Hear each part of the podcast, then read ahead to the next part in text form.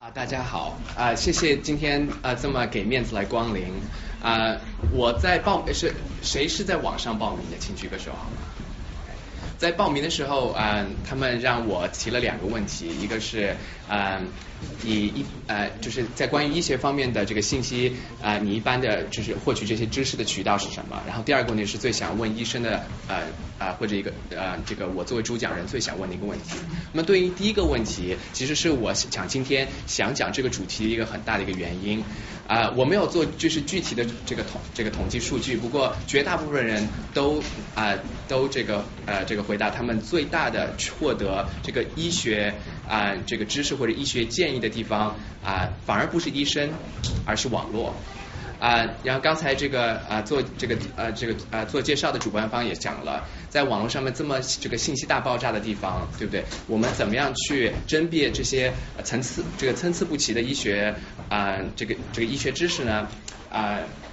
所以说我今天想用就是啊就一点时间来专门讲这个问这个问题。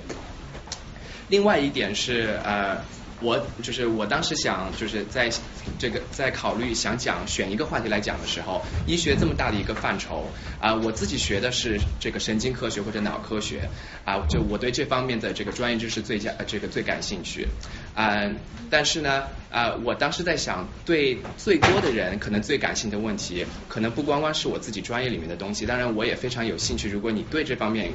这个特别有兴趣的话，可以啊这个在我们讲的这个过程当中，如果有关系的话，欢迎。你们提出问题，或者在我们讲之后，也可以跟我来讲。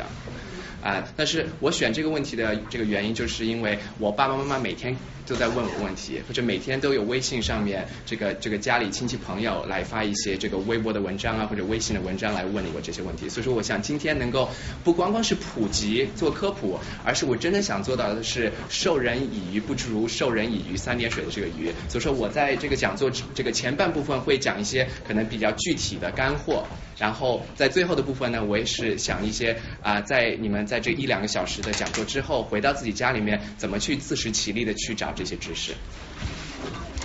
啊，刚讲了就是我的一个背景，这个右边呃呃我在费城啊，费城其实很近的，一呃一呃一个小时的 Amtrak 就可以做到，然后这个汽车的话两个小时十美元的这个经费就可以做到，所以说欢迎来我们大费城啊一日游或者 N 日游。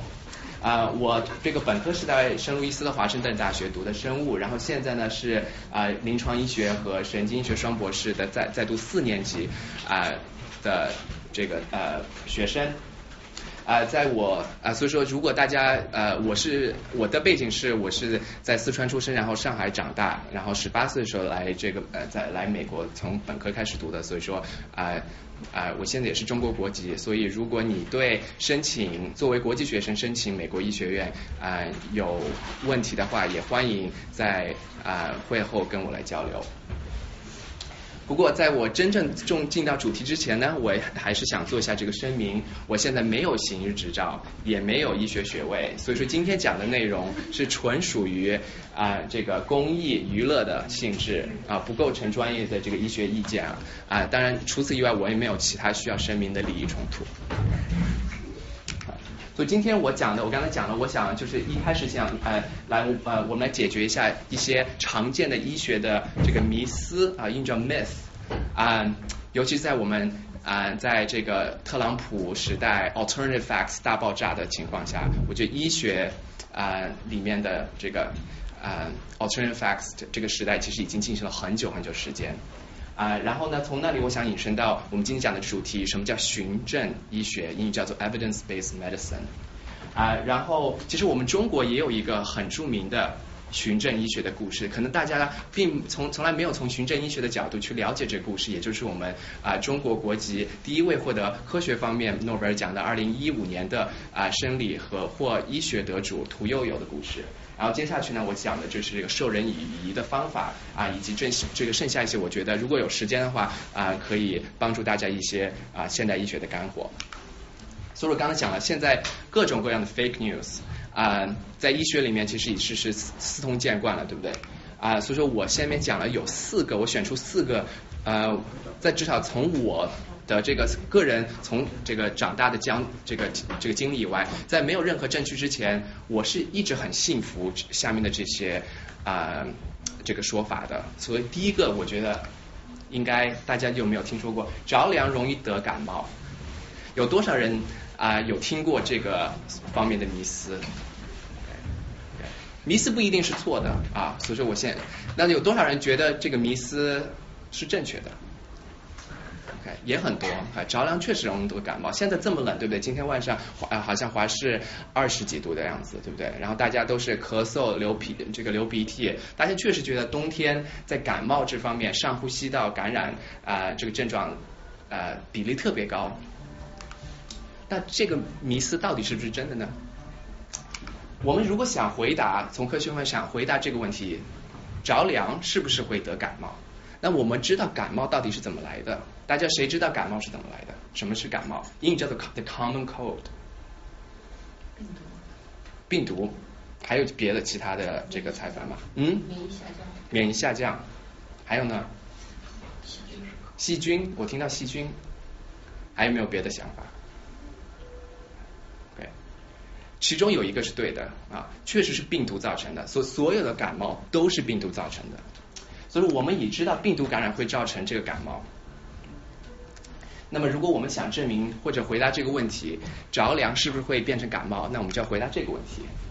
着凉也就低气温是不是会啊这个啊导致更多的病毒感染？对不对？如果低气温会导致更多的病毒感染，那么我们已经知道了病毒感染会变成感冒，那么着凉。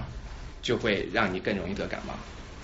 对吧？那么其实这个问题早就已经被这个医学界回回答了，在新英格兰啊医学杂志，这个是这个业业内最顶尖的麻省医学协会的这个啊啊官方出版物，这个是医学界里面最顶尖的一个杂志。他们在一九六八年的时候就已经做过了这个实验啊，二十个人，所以说最常见的我们刚才说的这个病毒里面最常见的是这个病毒 rhinovirus 鼻窦病毒，叫 rhino 鼻子。他们把二十个人啊分开来做这个对比两组啊，第一组啊，他们把他们放在呃这个呃摄氏度四度就非非常冷了，而且他们这个穿的很少啊啊，然后另外的另外二十个人呢放在常温的下面，就像现在这个天气一样，然后两边都给注射啊这个鼻窦病毒啊，OK。然后他们发现，那么这个呃比较的情况是什么呢？比较就是看这两组，对不对？一个是暴露在低温期这个这个之下的这个人，另外一部分呢是暴露在常温下的人，他们都得到了一同样程度的这个鼻啊这个鼻窦病毒的啊这个 exposure，然后再看哪一这个哪一组得感冒的啊几率更大啊。那么他们发现呢，其实这两组其实是一模一样的。就低气低气温并不会导致更多的病毒的感染，虽然病毒感染会感造成感冒，换句话说，低气温和感冒其实没有关系。但是我觉得大家可能还是会对这个这个结论的这啊这个研究的结论啊感觉不是非常的满意，因为我们确实觉得说冬天我们周围啊喷鼻涕这个打喷嚏的人就是比夏天的多。那我们想想看，如果我我们这个 myth 已经给啊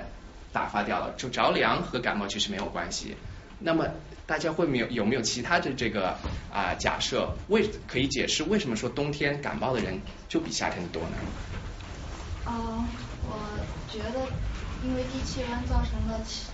周围嗯环境的干燥，会让呼吸道也会比较干燥一点，然后呼吸道的干燥比较容易让人感冒。OK，谢谢。还有其他的吗？气温变化。气啊，气温，你是说就是，fluctuation 对不对？OK。会不会是这个？哦，不好意思，我有在那啊，你说。会是这个病毒在低温比较容易生存，就是就是在高温可能生存率不是很高。OK。但是如果它生存的话，没有造成更多的感染，它就算生存也没有用啊，对不对？如果没有造造成最后的感染的话。还有其他的吗？觉得是不是嗯，在气温比较低的时候，然后局部的血液循环不是很好，局部血液循环不是很好的话，有可能自身的免疫，就体液免疫细胞免疫量也会下降。所以说，同样数量的 virus 在那边的话，我们没有办法抵抗它。嗯，明白。这样的填补。我猜是有可能，有可能就是说它会造成跟感冒相似的症状，但是说不是说根源是因为它感冒造成的。我觉得你看大家说法都听上去很好，对不对？这个就是为什么循证科学很重要的地方，因为能自圆其说的说法太多了。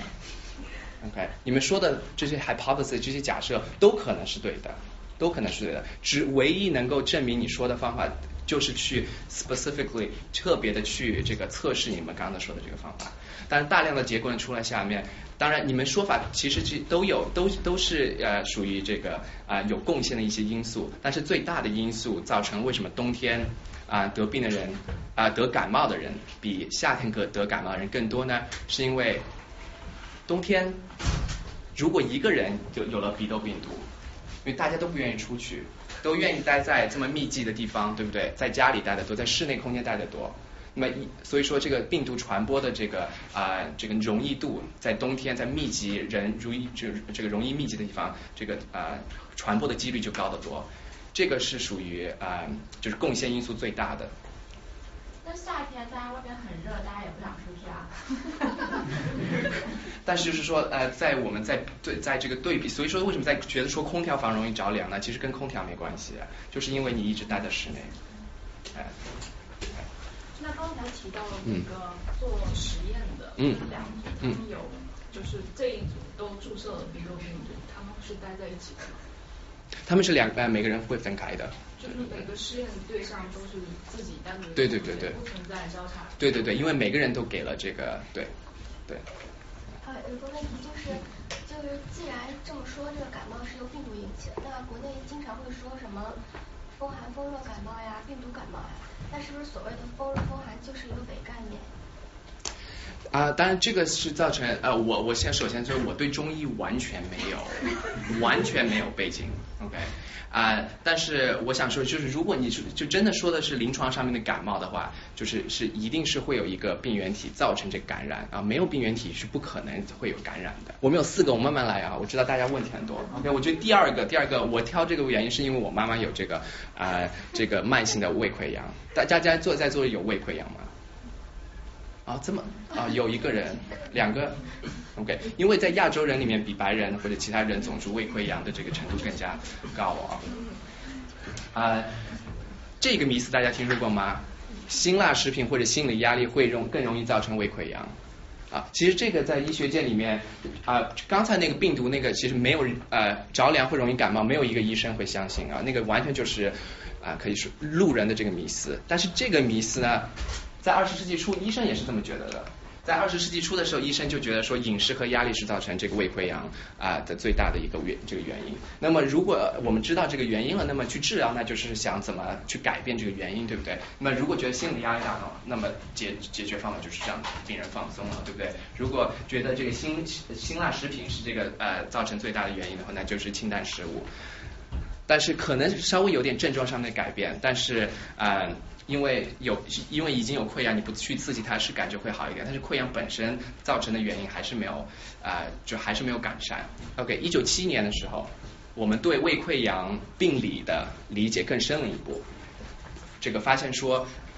病人有胃溃疡的病人，这个胃部他们去看那个酸碱度啊 P 这个 pH 值。比大家最比这个健康的人群更要低，越 pH 越低越酸，越高越碱。通过这个发现呢，那么啊、大家就说 OK，那么你有胃溃疡的话，那么我们治疗的方式那就是抗酸的药物，对不对？啊、现在我们还在使用，但是这个是对症状上面非常有帮助，但是对根治，所以说这治治标不治本，这个就是啊、典型的治标。那么本还是没有找到，在一九八二年的时候，终于找到了这个病根，幽门螺旋杆菌，这个大家听说过的，对不对？在这个找到，因为它像这个幽门螺旋杆菌跟其他细菌其实没有多大的区别啊、所以说治疗的原方法就非常简单，就是找一个非常这个啊、这个专门可以杀死啊、幽门螺啊幽门螺旋杆菌的这个啊、这个抗生素就可以了。这个看上去好像这个发现的这个过程非常漫长，从二十世纪初到一九八二年。但是我讲这个故事不是专门是讲科学方面，为什么这个跟巡诊有关呃医学有关系呢？因为虽然一九八二年这个就出来了，但是直到其实二二十世纪末，医学界还是大部分的根据这前面两个牢固这个顽固的认识去治疗病人。虽然一九八二年的时候我们就已经找到病根了。再从呃这个就是一个新的事物的发现，到大家去相真正去相信这个证据啊，并且利用这个证据来帮助病人，中间这个 gap 啊，其实是非常可怕。而这些发现这些呃两位的科学家医生呢，是澳大利亚的啊两位，他们在二零零五年获得了这个啊诺贝尔生理或者医学奖。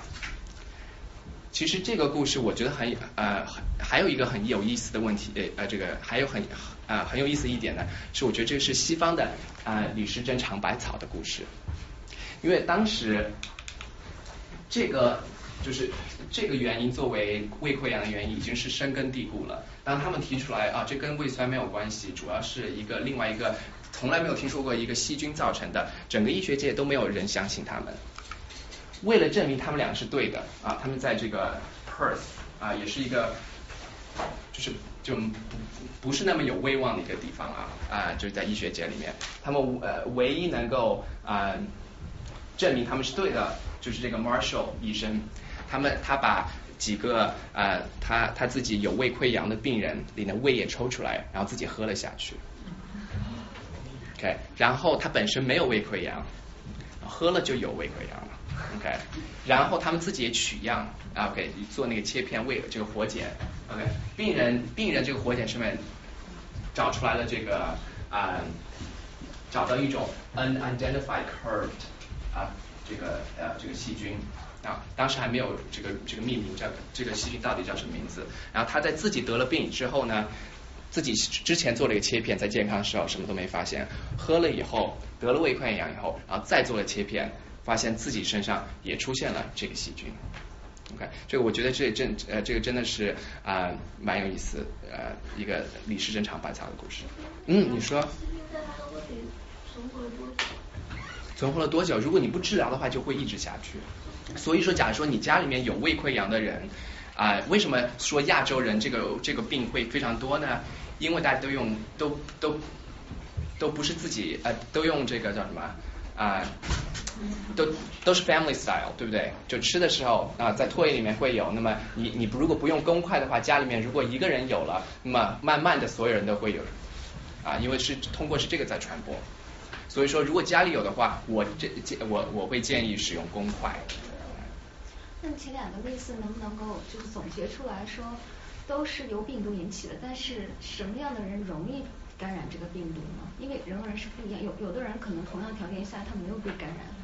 我想说，你刚刚说的对，我我觉得总结是蛮有意思，但是我想你刚刚说，第一个感冒是病毒引起的，第二个是细菌引起的啊，这个完全啊，我觉得呃。这个在我去医学院之前，我就这个自己也就是觉得这两个好像可以 interchangeable 可以互换的概念啊，完全不一样。我们之后会讲到说这个一其中一个呃循证科学的呃呃循证医学的干货其中之一就是我会也稍微讲一下怎么去正确的使用抗生素。那其实我先预告一下，第一步最重要的就是说抗生素只对治疗细菌感染有有帮助。如果你是得了感冒，假如说你有这个感冒的症状。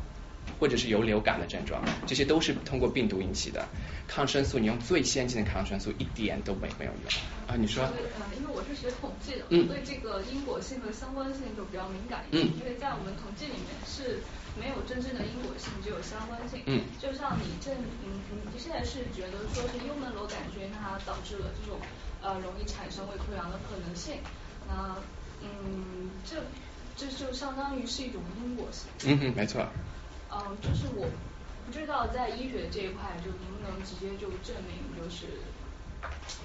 不是从这种实验现象得出的，而是嗯，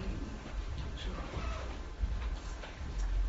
实际证据，而不是通过现象来。对对对，就是有它内在的那个逻辑逻辑逻辑链条。对，absolutely，对，非常说说这个说的很好。所以说他这个做的啊，刚刚说李时珍尝百草的这个故事呢，是如果他只是去找了一部分有溃疡的病人，然后发现里面他有细菌，对不对？啊，然后找了一波健康的人，然后说啊里面他们身上没有细菌。如果他只做这一步，是确实不能说这个细菌导致了这个啊导致了这个胃溃疡，只能说有胃溃的人有有有胃溃疡的人更加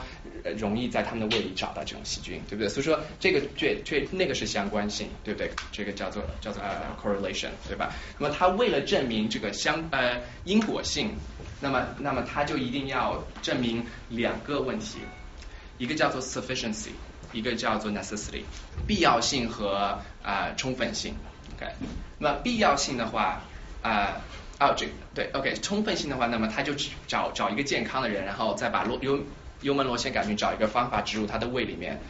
如果他然后他他得了胃溃疡，那么就可以证明它充分性，对不对？也就是说，植入这个细菌可以充分的导致胃溃疡的产生。那么必要性的问题呢，就是你找一波啊有胃溃疡的人，你其他什么都不变，只把这个细菌给杀掉。如果这个这个人还有胃溃疡，那说明这个细菌其实是不必要的，对不对？但是如果这个他这个病就呃杀死这个细菌以后，他这病就没有了，那你就证明了它的必要性。所以说，为了证明因果关系，你要证明这两点，就一个是把健康的变成有病的，把然后就是就是证明充分性。必要性呢，就是把有病的变成健康。哦，迷思第三个，这个是到现在为止还是在医学界完全没有争论，在在这我们政界一一这个一直到二零幺六年，我们现在的这个嗯嗯啊，就叫什么啊？HUD HUD Secretary Ben Carson。啊，他在竞选二零幺六年这个总统大美国总统大选的时候，还还在模棱两可。作为约翰霍普金斯啊大学啊这个神经外科主任，前神经外科主任能讲出这个话啊，也是算是非常呵呵了啊。那么这个这个这个呃这个很受争议的话题到底是什么呢？也就是说，我们小孩子是呃在成长的时候要接受很多疫苗，对不对？那么有些家长就开始啊担心说，疫苗注射这些疫苗会不会导致自闭症啊，英叫做 autism。我觉得阴谋论的产生啊远就是缘起呃啊远比这个医生发表就下面我想讲这篇文章还要早。不过他发表的也是在刚才说的这个非常啊非常有以前。之前很有权威的一个杂志叫做英国的呃医学杂志《柳叶刀》上面，在一九九八年发现的啊这个发这个发表这个文章是真正把这个本身一个很小的一个 movement 变成一个很大的 movement 啊，专终于有一个医学界的大佬出来说疫苗确实是和自闭症有关系。这个一九九八年两月份的这个文章到底是主要他发现了什么呢？在摘要里面有这句话啊，在十二个孩童里面啊，我们 sample size 只有十二个，十二个孩童里面有八个这个行为症状，行，他所谓的行为症状就是跟自闭症有关系的这些行为上面的症状。的始发是和接种麻疹、腮腺炎和风疹三联检毒活疫苗有关，啊，英语叫做 MMR，这个就是属于呃是这个炸弹性的爆发性的一个论点。自从一九九八年两月份之后啊，医学界这这个这方面的这个迷思啊，疫苗会导致自闭症，就在医学里面炸开了。那么在这之后呢，许多医生啊和许多研究院就去就去花很多精力去真正去回答这个问题：疫苗到底会不会导致自闭症？尤其在在这个呃 sample size 只有十二个的情况下面。二零零二年，同样是新英格兰新英格兰医学杂志，他们这个研究了五十万个丹麦儿童啊，其中一半有接种了这个呃呃三联检呃三联检毒活疫苗啊，另外一半没有，然后发现他们两者啊得自闭症的几率是一模一样的。然后二零零七年。啊，有也是一篇文章，不过这次是研究美国的儿童啊，一千多名儿童也是解得出了同样的这个啊这个论点。当然，在之中其实有很多各种各样的文章，我只是举出这两个啊最呃就最最具代表性的。所以说，你看从一九九八年那一篇啊害了很害了很多小孩没有没有嗯没有注射这个疫苗的这篇文章，到零七年终于啊。其实到二零幺零二零幺零年，这个柳呃这个柳叶刀才终于把这篇文章给撤销。中间十二年的时间，我想害了多少人？啊，最后发现当时写这篇文章的时候啊，他和一些啊这个这这位医生他没有声明自己有很多利益冲突啊，我我不记得具体利益冲突是什么，但是跟很多啊这个呃呃就是私人的团体啊呃。尤其是对于反疫苗这方面，私人团体有很多有利益搭这个这个勾搭啊，这个利益冲突非常明显。所以说，二零幺零年呢，英国的这个医学协会撤销了这名医生的行医执照。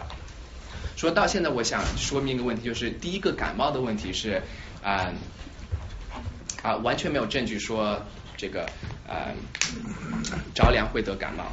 第二个胃酸的这个问题呢，其实是这个迷思呢，啊不对不是胃酸这个就胃溃疡这个迷思呢，是其实是啊在啊在跟随这个科学的进步啊一步步的更多的了解关于这个病的发现是什么样子。第三个这个迷思形成的理这个原因呢，其实是非常呃其实跟科学没有多大的关系，主要是这个私人利益方面冲突，然后发这个发这个发一些非常不负责任啊的文章出现的。啊，呃，第四个保健品能够保健，我觉得这个大家应该非常关心啊啊，纽约时报已经写了好几篇文章说这个事情了，所以我想一定要说一说啊，保健品在美国是三百亿美元的一个 industry，然后非常非常大，比如我这里写了三个，连我自己都无法避免啊，我们家人每次我回国的时候都要买这三个东西，OK，维生素 C，而就而且这些就是中国完全能够买得到，OK，有些像 CVS 都是印度产的，对不对？啊。给维生素 C，然后这个是啊葡萄胺软骨素，然后这个是钙。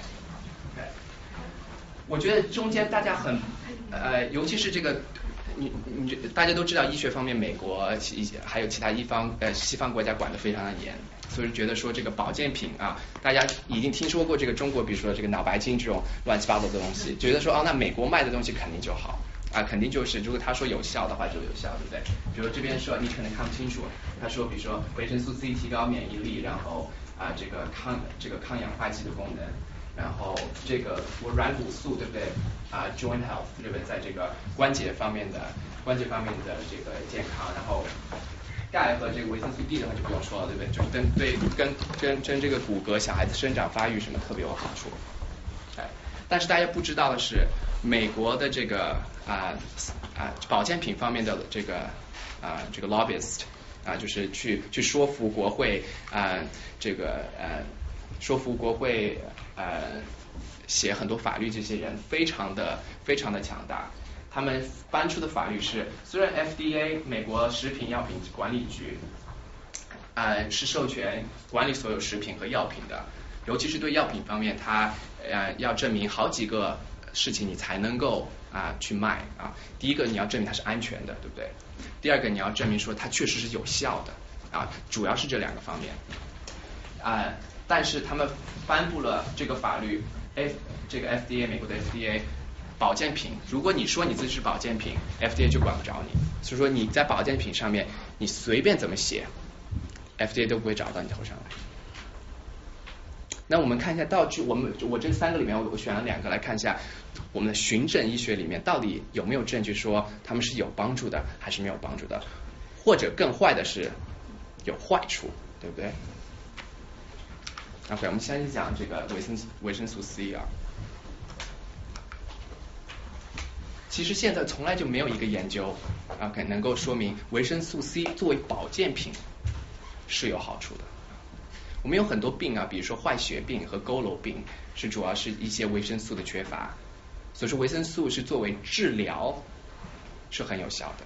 但作为保健品，就是你是本身是健康的，维生素 C 你花就算是一天一块钱，对不对？一般是怎么打广告的？一天一块钱，廉价的一些保健的方式是有效的吗？其实完全没有一个研究说明它有效的。那么具体的，大家会说，比如说，尤其是这对这个 Antiox 等的抗抗氧化剂的这个功能，会觉得说啊，可能对治疗癌症，而不是治疗癌症，降低癌症发病率和这个心脑疾病化这个发病率可能有效。现在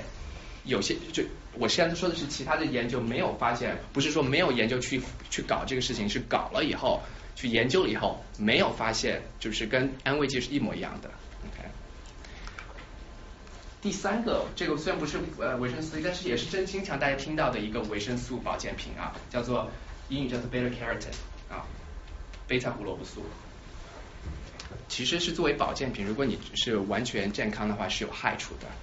尤其是他们发现什么呢？这个是也是上千个人啊，比如说我这里有一个 reference 啊，也是新格新英格兰啊。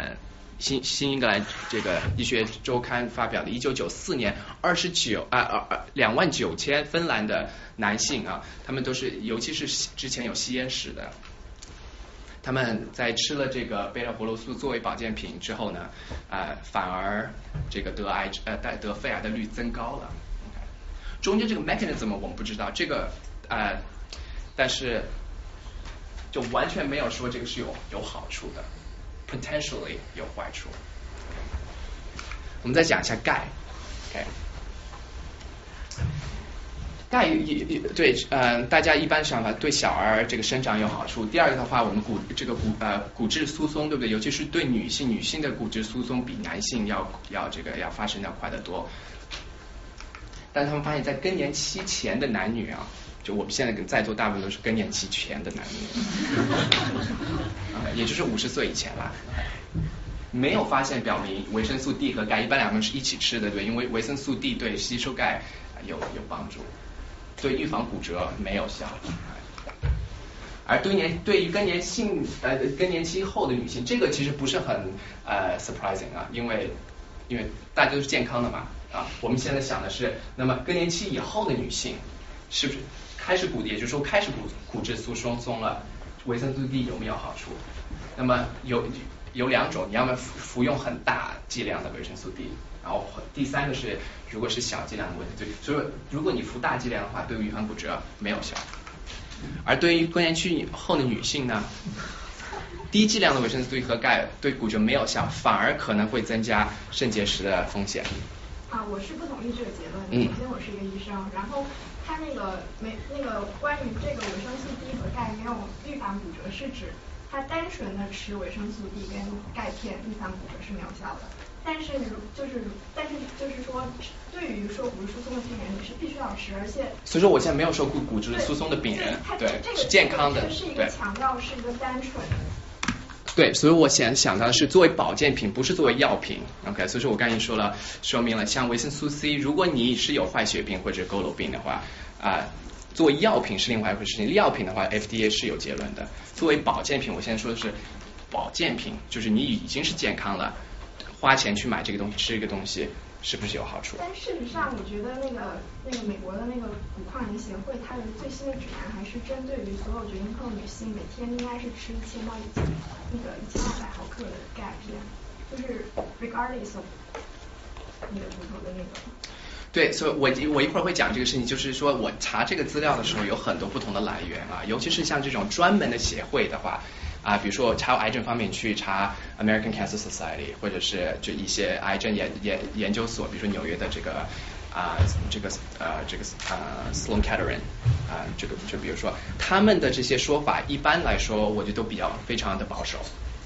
我现在这个给你讲的这些的信息来源呢，是一个美国独立官方的机构，叫做叫做啊 United States Preventive Service Task Force。我一会儿会具体介绍这个机构，就美呃美国国会授权的机构，他们他们的这个呃他们的评判方式是什么？呃，就我想问一下，什么情况下这个东西叫做保健品？就保健品和药品它之间是，我不知道，我我就保健品、食品和药品它之间是怎样一个关系？就比如有的食物它也含维生素 C 或者也含钙，那我们什么时候吃，什么时候不吃？那保健品还有什么时候它就变成了药品？我个人的意见就是，如果是药品的话，一定是要在医师的指导下面去这这这个这个去使用，无论它是啊这个处方药还是非处方药，OK，不是说你这个 O T 呃就是，对而且药品的话，一般来说是你是已经有一个诊断了，对不对？或者是有一些症状，然后你去对症下药。保健品的话，那就是你本身没完全没有没有任何 concern，对不对？就是健康的，然后你想要么去保健保健嘛，你想继续健康，或者说是让你变得。更健康，对。呃，我有一个问题啊，在加拿大跟澳大利亚都是要通过 Health Canada 或者是 Health 呃，我不知道加澳大利亚那是叫什么，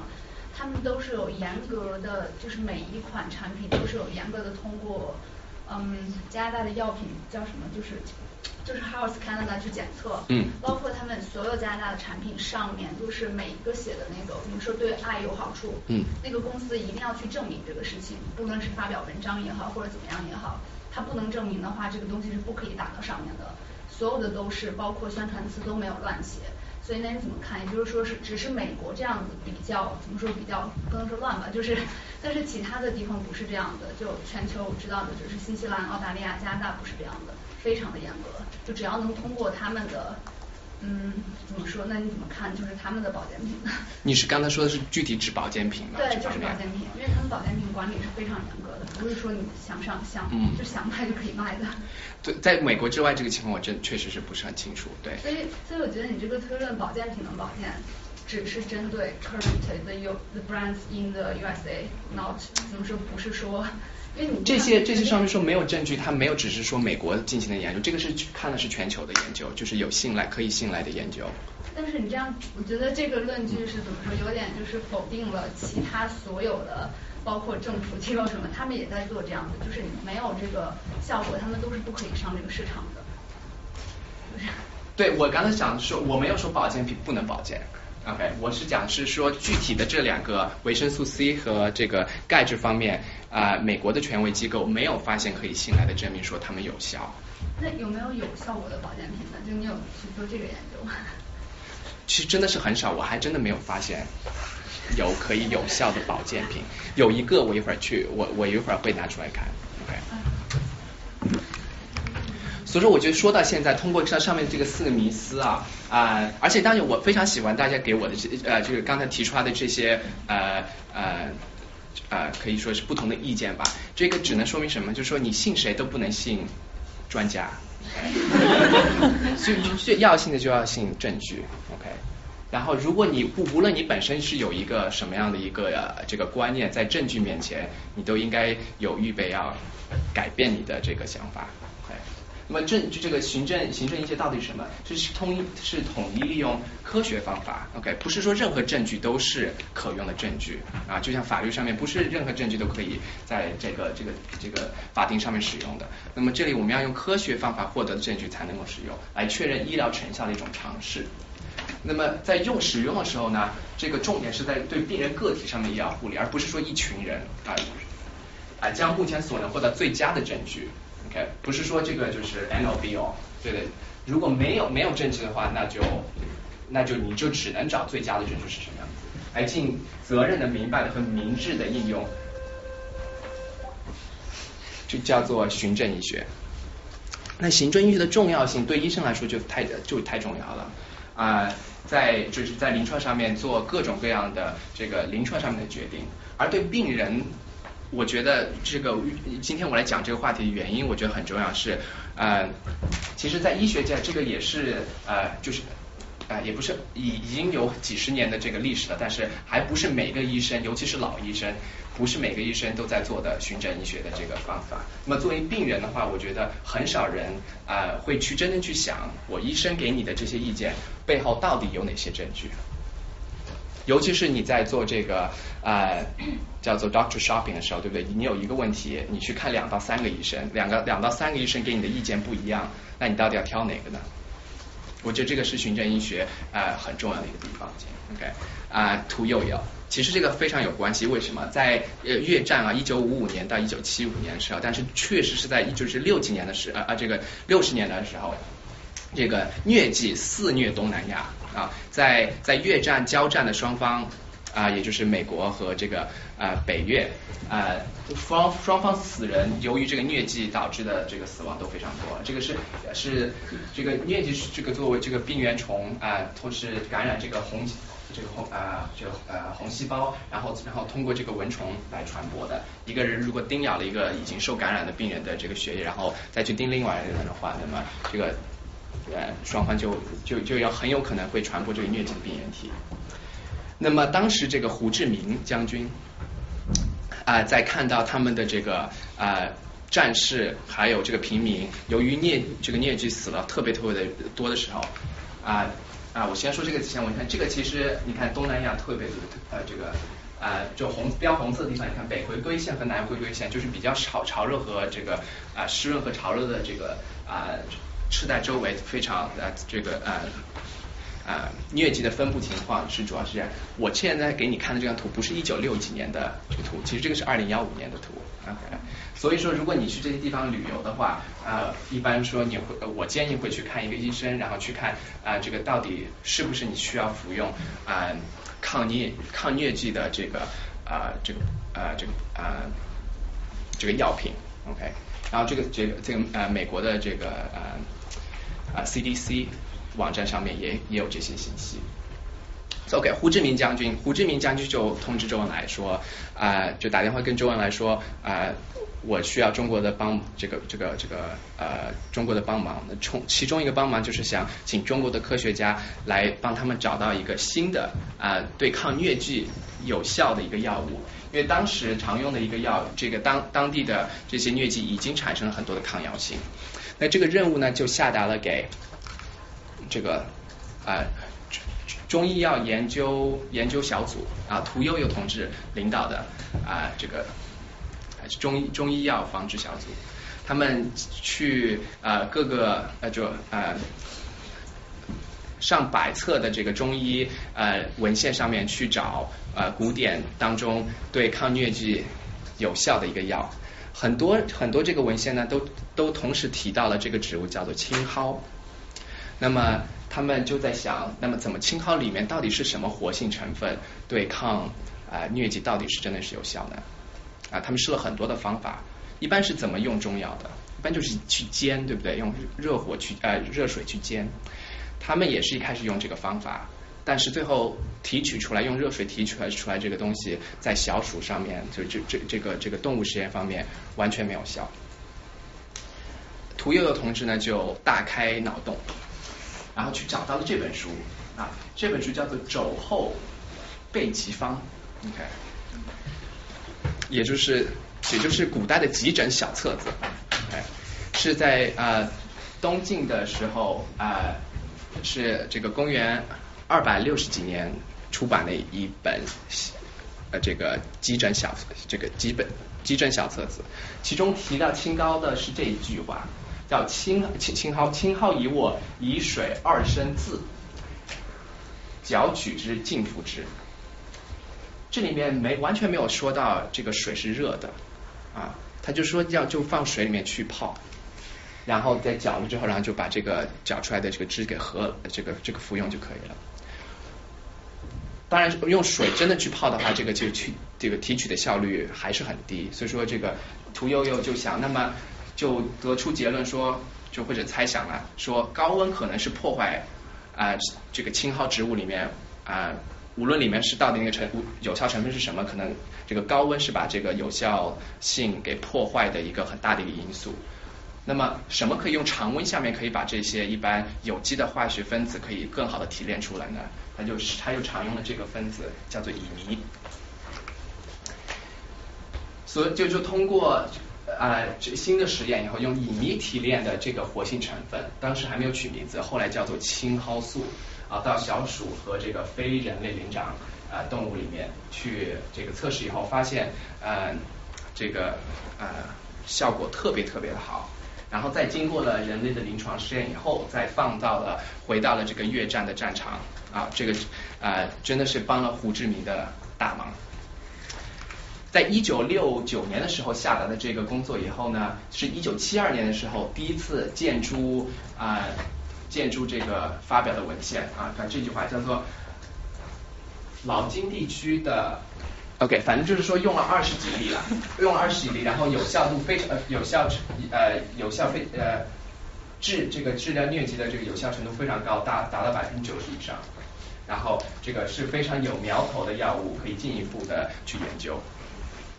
一九也就是说一九七二年就知道这个消息了，但是到一九七九年的时候才。就是发发发表这个英文的啊这个文章，这样全世界了，全全世界才知道啊中国科学家发明了这个新的一个抗疟疾的新药啊，最后还我觉得写的非常好，中间还还这个有有这么一大段他们去这个古典中药医学里面去查看的一个历史啊。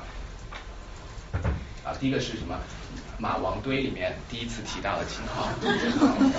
然后在《神农百草经》里面也提到了这个青蒿，然后最后是肘肘后备急方呃备急方啊，最后才发现了这个啊青蒿的这个提取活这个活效成分呃提提炼的方法。但是你看一下这个署名的文章是什么？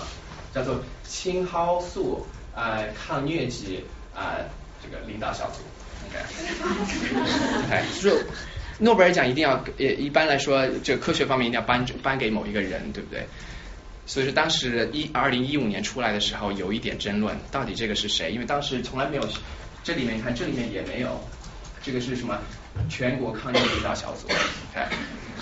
记得这个时候是什么文化大革命的时候啊？所以是具非常具有中国和历史特色。那在一九九九年的时候，这个问题被解决了啊啊，他们你看这里写的是由于历史原因 啊，由于历史原因，当时的发明证书上只数了六个单位，我所作为第一发明单位就是这个中国中药研究呃组啊啊，经过审查呃这个推为第一完成人为屠呦呦研究员，这个发现有多大呢？啊。看治疗这个抗这个这个这个病原虫在这个红细胞啊里面生长，它从幼虫长到成虫，这个啊啊这个是这个这个整个生命的里程对某种药的敏感度不一样啊。这个是比如说一个这个 quinine 是比较老的一个药，当时很多这个啊在当时东南亚的这个呃这个疟疾已经对这个 quinine 造这个有有抗药性了。你看这个新发明的这个青蒿青蒿素，这个绿色的这部分啊，我们可以讲它这样叫广谱的一个抗疟疾的一个成分，对不对？啊，比这个红色的啊，在这个幼虫到成虫啊成长的期这个这个啊期间有效性的范围要广得多。而这边呢，这两张图，左边这边是在讲。啊，这边是时间啊，一周、二周、三周、四周，然后这边是体内的成虫到底有多少？绿色的是这个青这个青蒿素，那比其他的这个对比的各种药物要好得多。而这边呢是讲的是成活这个成活人这个病人的成活率，然后这边是呃呃在进入研究的时间，你看这个青蒿素的成活率百分之九十和百分之八十的对比非常明显。由于在这么历史条件这么艰苦的情况下，然后对这个呃呃人类贡献，因为你看青这个青蒿素治疗这个疟疾，并不是在越战啊二十世纪六十年的一个特殊的问题。我刚才看了那个地图，对不对？到二零幺五年、二零二幺七年还是一个很很大的一个问题。所以说在二零幺五年的时候呢，啊我们中国国籍的第一位科学家获得了这个生理或者医学奖，为了表彰他开发了抗疟疾的新型的药物。我觉得这里有很几个可圈可点的地方啊。我们讲，我觉得刚才那个故事非常的传奇啊，用了这个去啊中国古典药方里面去找啊这个呃呃呃找新新概念、新思想啊的这个开始，但是用了科学的方法去一步步去去找出活性成分，并且用啊用证据的方式、科学方式去啊证明说这个确实有效。第二个我觉得很可圈可点的是，第一位啊中国国籍获得诺呃诺这个诺贝尔科学方面的奖的是一位女性科学家，我觉得这个很可圈可点。第三个可圈可点的地方呢是啊，她是属于三无科学家，OK，没有博士学位，OK，没有海外留学经验，也没有中科院院士这些啊高大上的头衔。啊，然后第三个，这个所有的这些研究都是在文化大革命啊这个是特殊历史条件下面，呃呃这个做这个这个完成的，所以我觉得所有这些都是呃呃非非常值得我们骄傲的一个故事。讲了这么多循证科学、这个循证医学的这些呃呃迷思和故事以后呢，我真的想。呃，再讲几个可以授人以呃这个授人以渔的一些啊东西。循证医学到底是怎么用的呢？这个是一般的，就是医生在用的时候，在在找啊找找哪些可以用来的证据的时候，是从这四个方面去想的。第一个是讲你要确定一个自己的问题啊，你的问题到底是什么？第二个呢是你想问的这个方法，比如说这个问题是啊，我们想想看啊，假如说是啊啊，我刚我我后来举的例子是饼干啊，甲乙丙饼干，假如说是饼干新型的治疗方法啊，呃不对，这个问题是饼干，然后治疗方法呢是比如说新出来的一这这呃呃一两种药，对照组呢你可以对照啊。这个啊安慰剂或者对照我们叫做 standard of care，就是我们现在在新药出现之前，我们现在用的方法是什么？那你新出来东西要比现在这个好，那才更有这个说服力。那最后的话就是这个效果，我想这个效果呃，我想多说几个意思啊，这个啊多说几点的地方是，可能我们想的医学里面，可能我们最 care 的地方就是这个人是死的还是活的。对不对？但是循诊医学上面刚才说的是，是从病人的个体的角度啊去使用循诊医学，也就是说你在找证据的时候，你要问自己，你是作为病人，你最 care 的地方是什么？当然你会 care 说你是活的还是死的，对不对？这个这个很明显，但是其实也并不是这样，尤其是如果你是在临终关怀的一些这个。这个疾病方面啊，或者这个啊情况方面，你可能更加关心的，并不是最后啊可以多活五天、多活一个月的事情，而是说最后的那段在生命最短的呃最最后的那部分，你的生活质量到底是什么？所以说，可能你在去找证据或者再去选做选择介入方法的时候，你更 care 啊啊生活的质量，而不是最后能够多活几天的问题。那么你有这四个，所以你把这个三个地方 P I C O 都想好以后呢，那你就去找证据了。什么才是最好的证据？对不对？我们刚刚想说，行政医学是把最佳的证据加以利用。相对来说，肯定有五大类啊。最好的就是从最好的在最不好的排啊。我刚刚说最不好的是什么？啊，不对，最好的这个证据，证据的这个程度。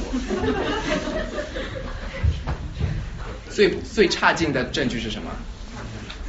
专家意见没错啊，专专家意见或者临床经验啊啊，第一个最好的证据是基于基于结合多个随机对照研究的后分析的证据啊，刚才叫啊，我不知道这个翻译对不对，英语叫做 meta analysis 啊，就是说可能把好几个分开来独立做的这些研究，然后把它们放在一起，然后再看啊啊最后这个结论到底是有效还是没有效？为什么说随机很有这个很有啊？很这个很这个很重要，就是啊，为了避免说啊，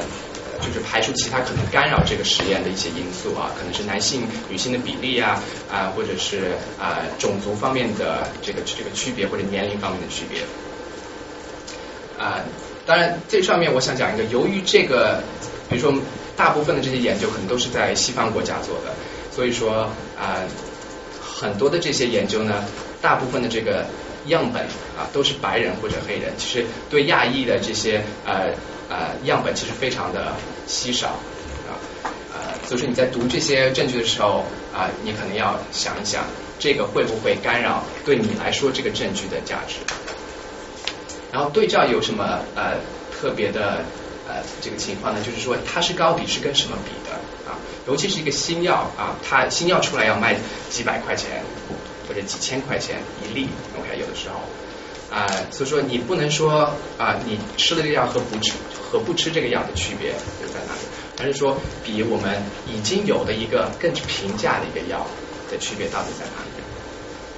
啊，第三个这个就是可以符合最好的这个证据的地方呢，是在做这个研究的时候一定要叫双盲。什么叫双盲？就是说病人并不知道自己吃的药是什么。啊，可能是对照组，可能是这个实验的药。那另外一个忙的是什么呢？就医生，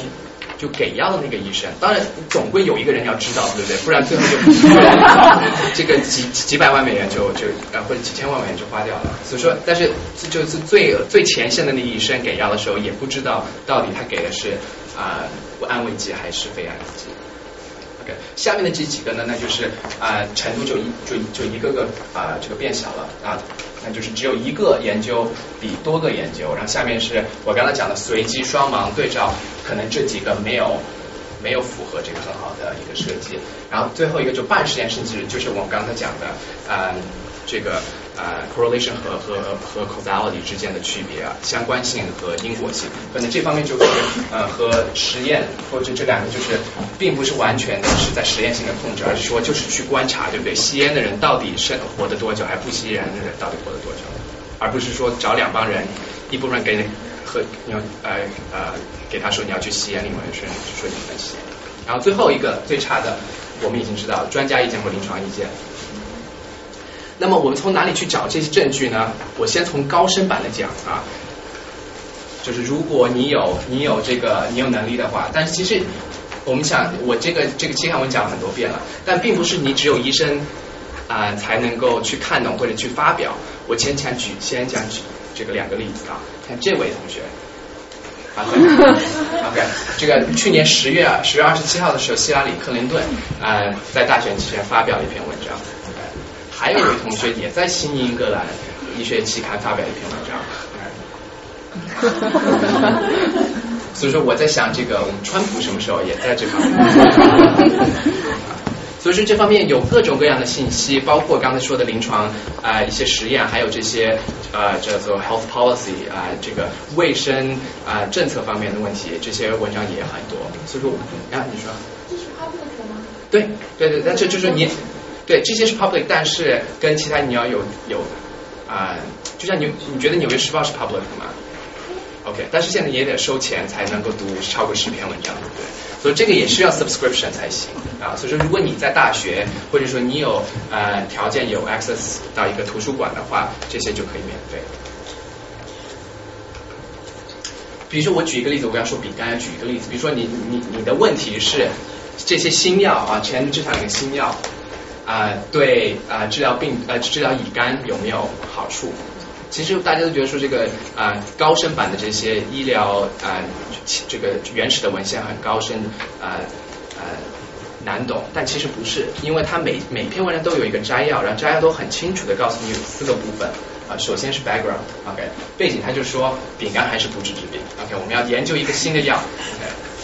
然后，然后 methods 你只要看第一句话就可以了。我刚才说的那四个不同的四个不同的这个证据的排行，对不对？啊，你就看它到底是什么？它是 double blind，对不对？双盲，placebo control 是对照的一个研究啊，那就把它作为是最高级别的那种研究了。然后第三个啊，六百多个病人，那也很高了，这 sample size 不错。然后说有多有效啊，九十九，百分之九十九有效。那最后结论就很简单，这药有效。你看简单吧，最最高深的就这样子，很简单，很简单。当然我也知道，也不是这个，跟啊，其他还有什么呢？我刚才讲了这个新闻，我我跟他没有任何利益关系啊，我只是这个确实是业业内大家都很幸福的一个杂志。其他还有这个 JAMA 啊，美国医学院啊，不对，美国医学学会啊期刊。第三个呢，其实这两个写的都是呃原始的文献，也就是说他有一个问题写去做研究，然后报告。Up to date 是医生特别喜欢用的一个服务，这个也是私人的一个服务啊，付费服务。但是呃，这个跟其他两者的区别呢，这个其实就写的是一个 review，哎，也就写的是一个啊啊，把这些原始文献都加在一起，然后嗯，很很有这个规划的来写一篇嗯。呃，很有权威的一个可以呃怎么说？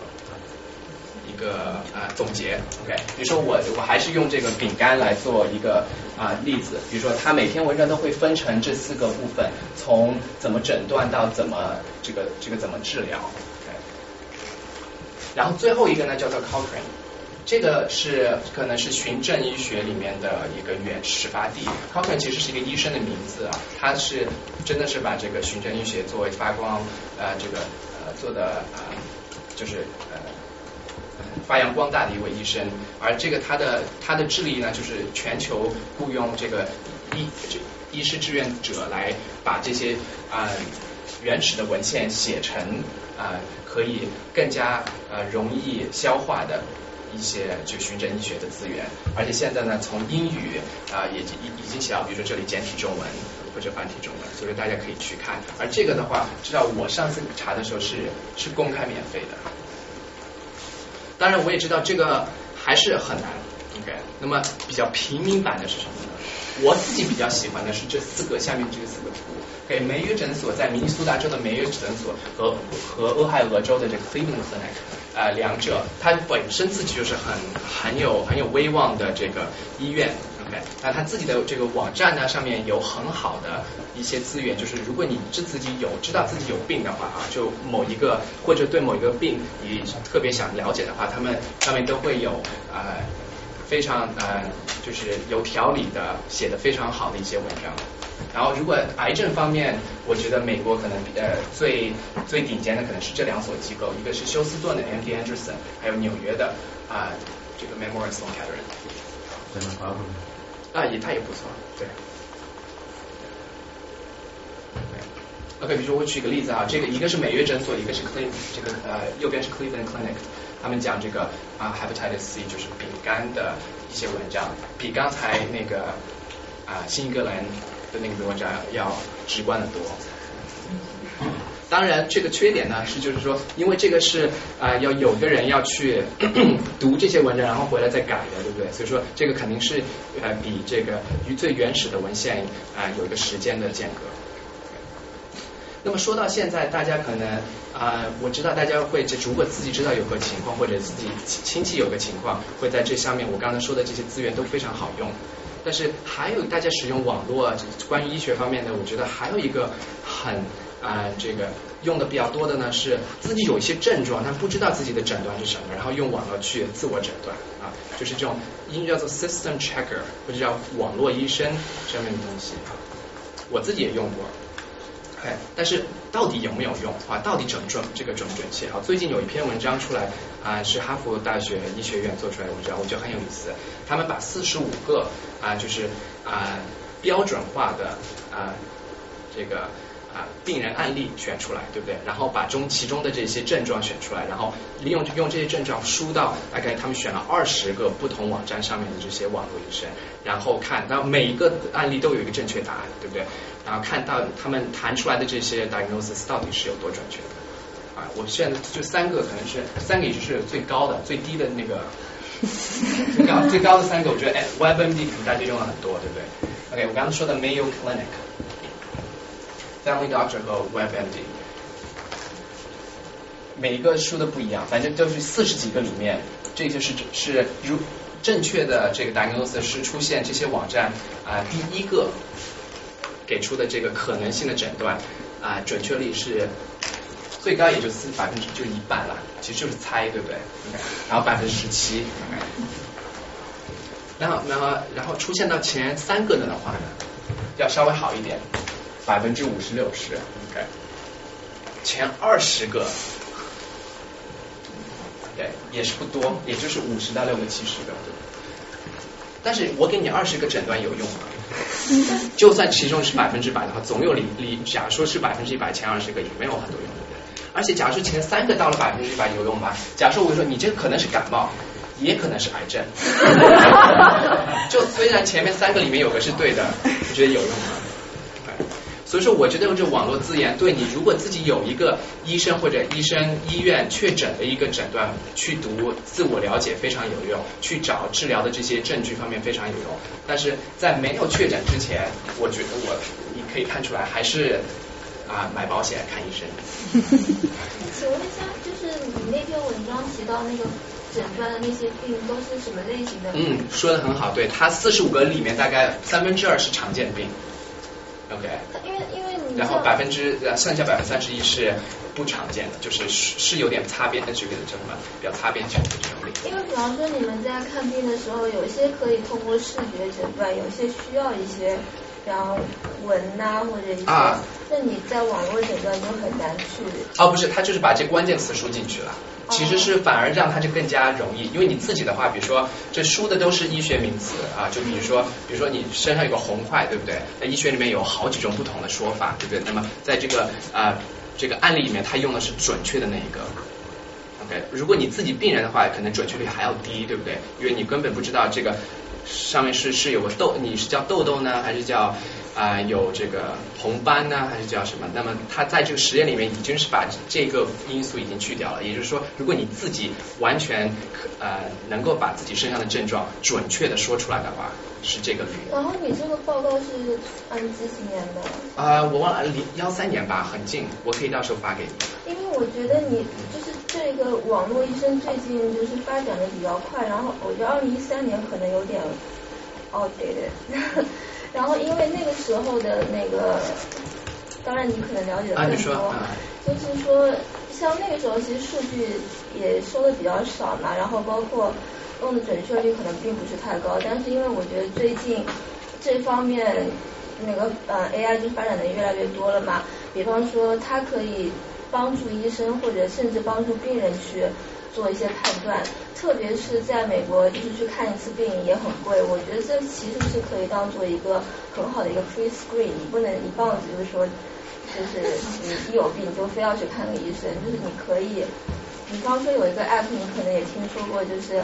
他你你身上发现一个痣，然后你就连续几天给他拍照片，然后看他发展的过程，然后告诉你百分之多少可能性。需要去看医生了，就这样子去帮助你，嗯，做一些判断，而不是说你完全 trust 他。其实，其实你刚刚说的我完全同意啊，对，就是说，就对，最近一两年啊，这个这个人工智能方面发展的非常大的，我对这个领域本身自己也非常感兴趣。但是我说的就是说，但是这些他都会想卖很多钱，对不对？所以说这些免费的网站上，网上的这些资源很少在利用这些最新的一些 technology。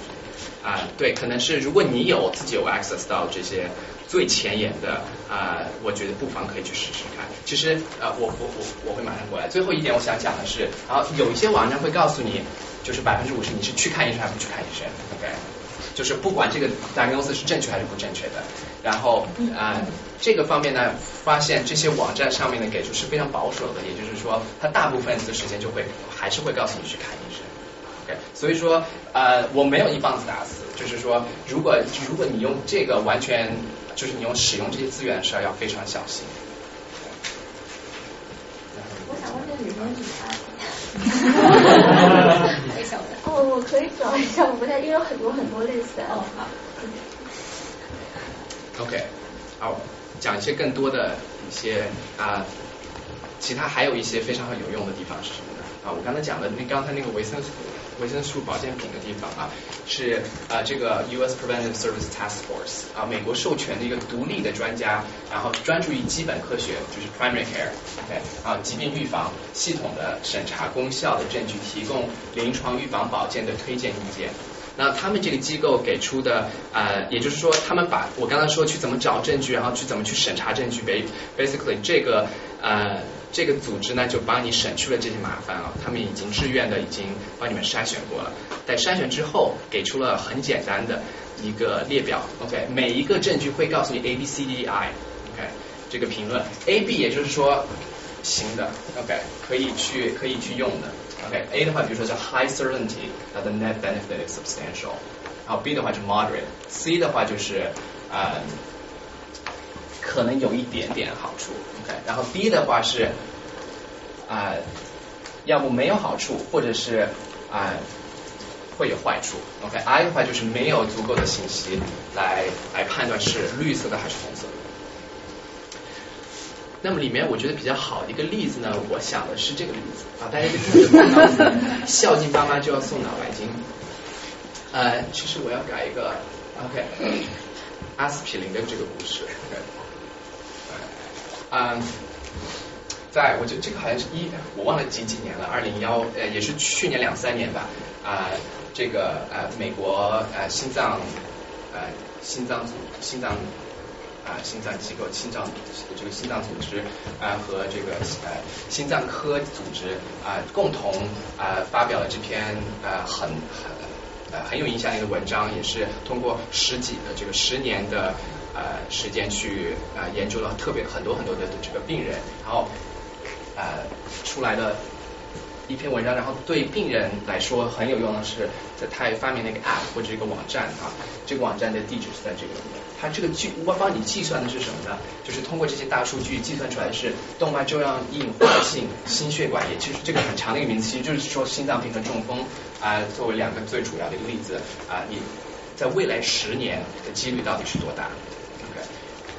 我给我爸爸做过这个事情，OK，其实里面很很容易把年年龄输进去，性别，然后 race 啊，就是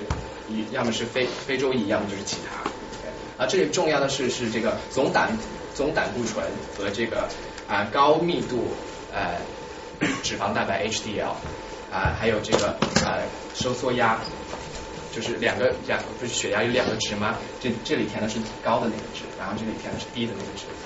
啊，然后是不是在现在正在被治疗这个高血压这个病？还有现在是不是患有糖尿病？然后是不是有吸吸烟史？吸烟史的话，也就是去年，不是说你明昨天、今天刚刚戒掉，你还是有吸烟史的。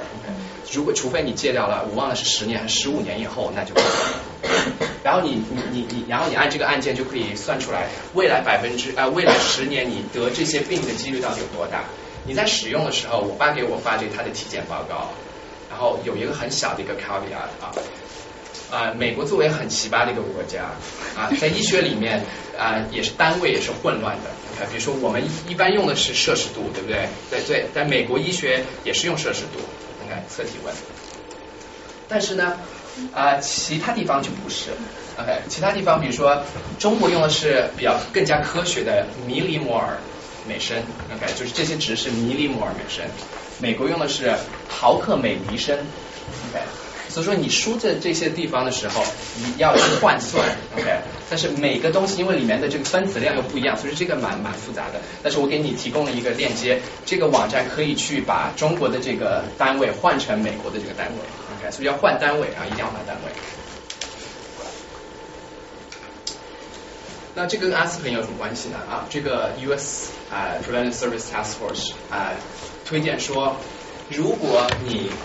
是五十九到呃五十到五十九岁之间，然后有这个计算出来是百分之十，几率是百分之十十以上的话，而且没有这个胃出血的这个呃几率增加的话，那么你应该是开始使用小剂量的阿司匹林。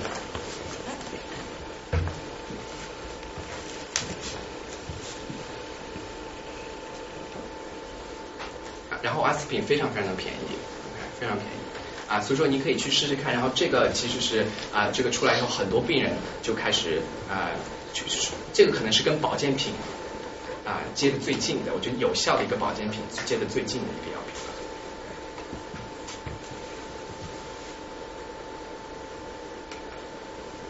OK，我爸妈每年他们他们这个单位都会什么一年，然后开车去检，OK，然后出来一个十节二十节的报告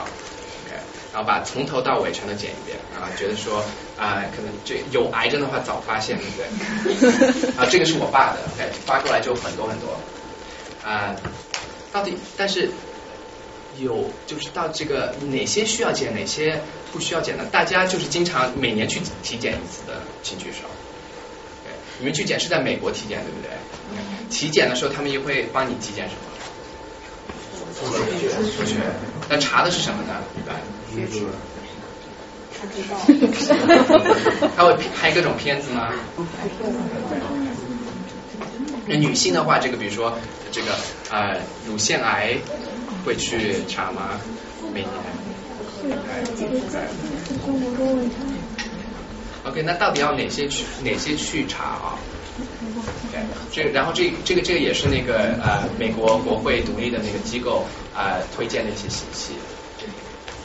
大家特别喜欢，有些美国医生也是特别喜欢查这个，叫做 PSA 啊，positive specific antigen 啊，就是查一个抗体啊，他觉得说这个是跟这个啊前列腺特殊的抗体，如果这个抗体多的话，就很有可能你有前列腺癌。但是啊，这个机构啊，这个权威机构是不推荐或者是反对查这个 screen 啊，查这个方面。问题。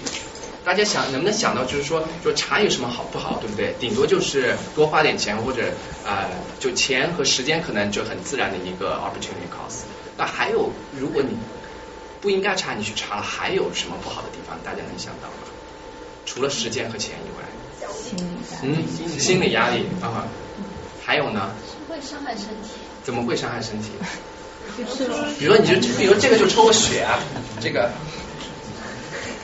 这个我不好讲，但比如说有的时候拍片的话，你你大大量的去拍片的话，其实会伤到人。有可能对，但是你你你说你呃，其实 X 光其实也不是特别多了，你天天去拍肯定有问题。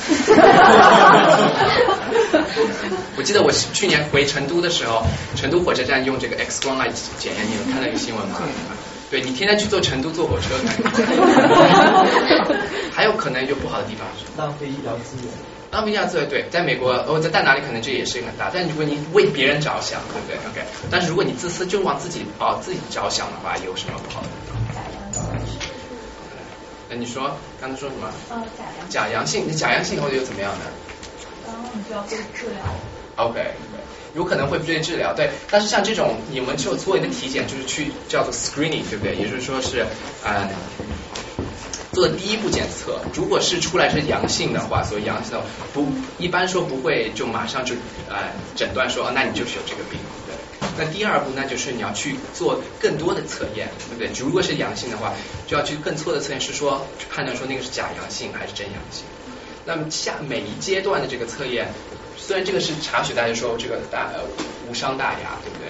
呃，但是每接一步下去的这个测验呢，都会更加的啊伤害性，更加的这个 invasive，对不对？那你可能下一步就是要拍片了，对不对？下一步或者说是要做活检了，对不对？或者要做胃镜了啊。那么越下越下一步越就是说准确率越高的这些试验呢，可能呃对你可能造成的伤害就越大。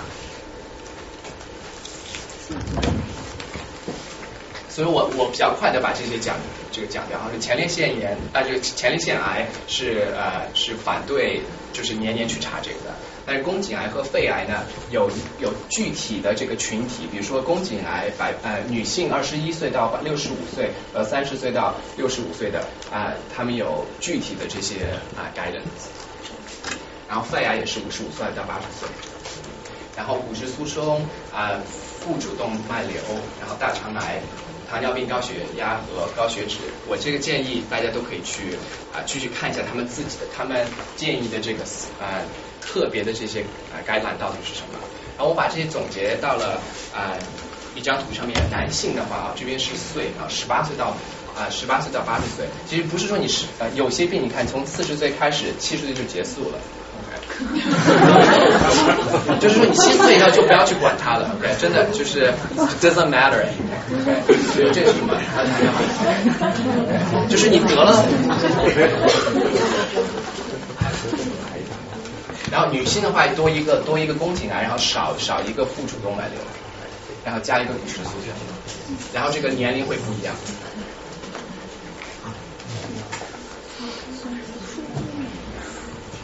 然后刚才讲到疫苗这个事情啊，到呃刚才疫苗的问题啊，怎么疫苗是怎么一回事？你说。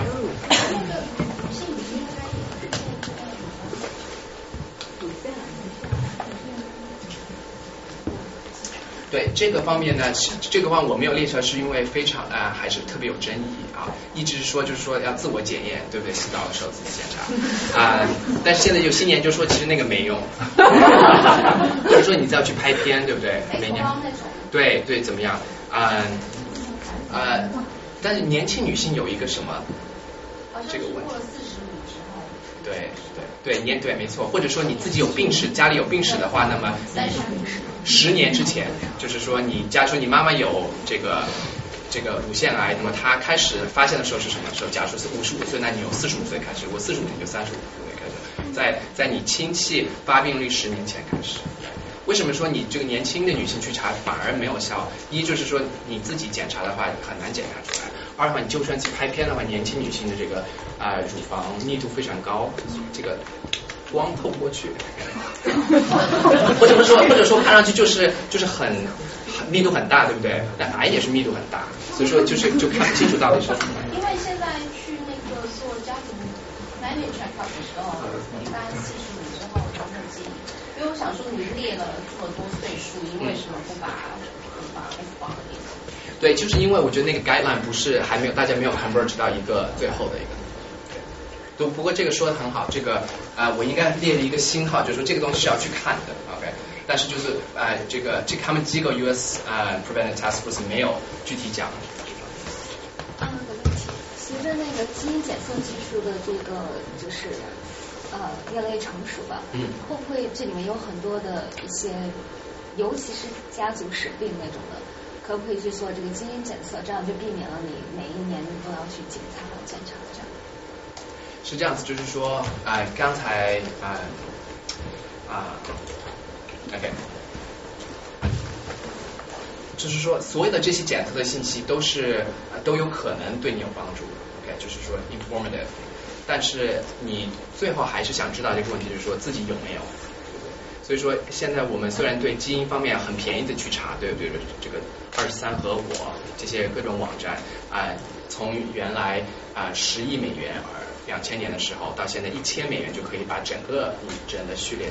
就放出来了。我觉得是对科研方面现在非常非常有用，但是临床上面使用的这个价值，基因测序方面啊，我觉得还没有到一个还没有到呃，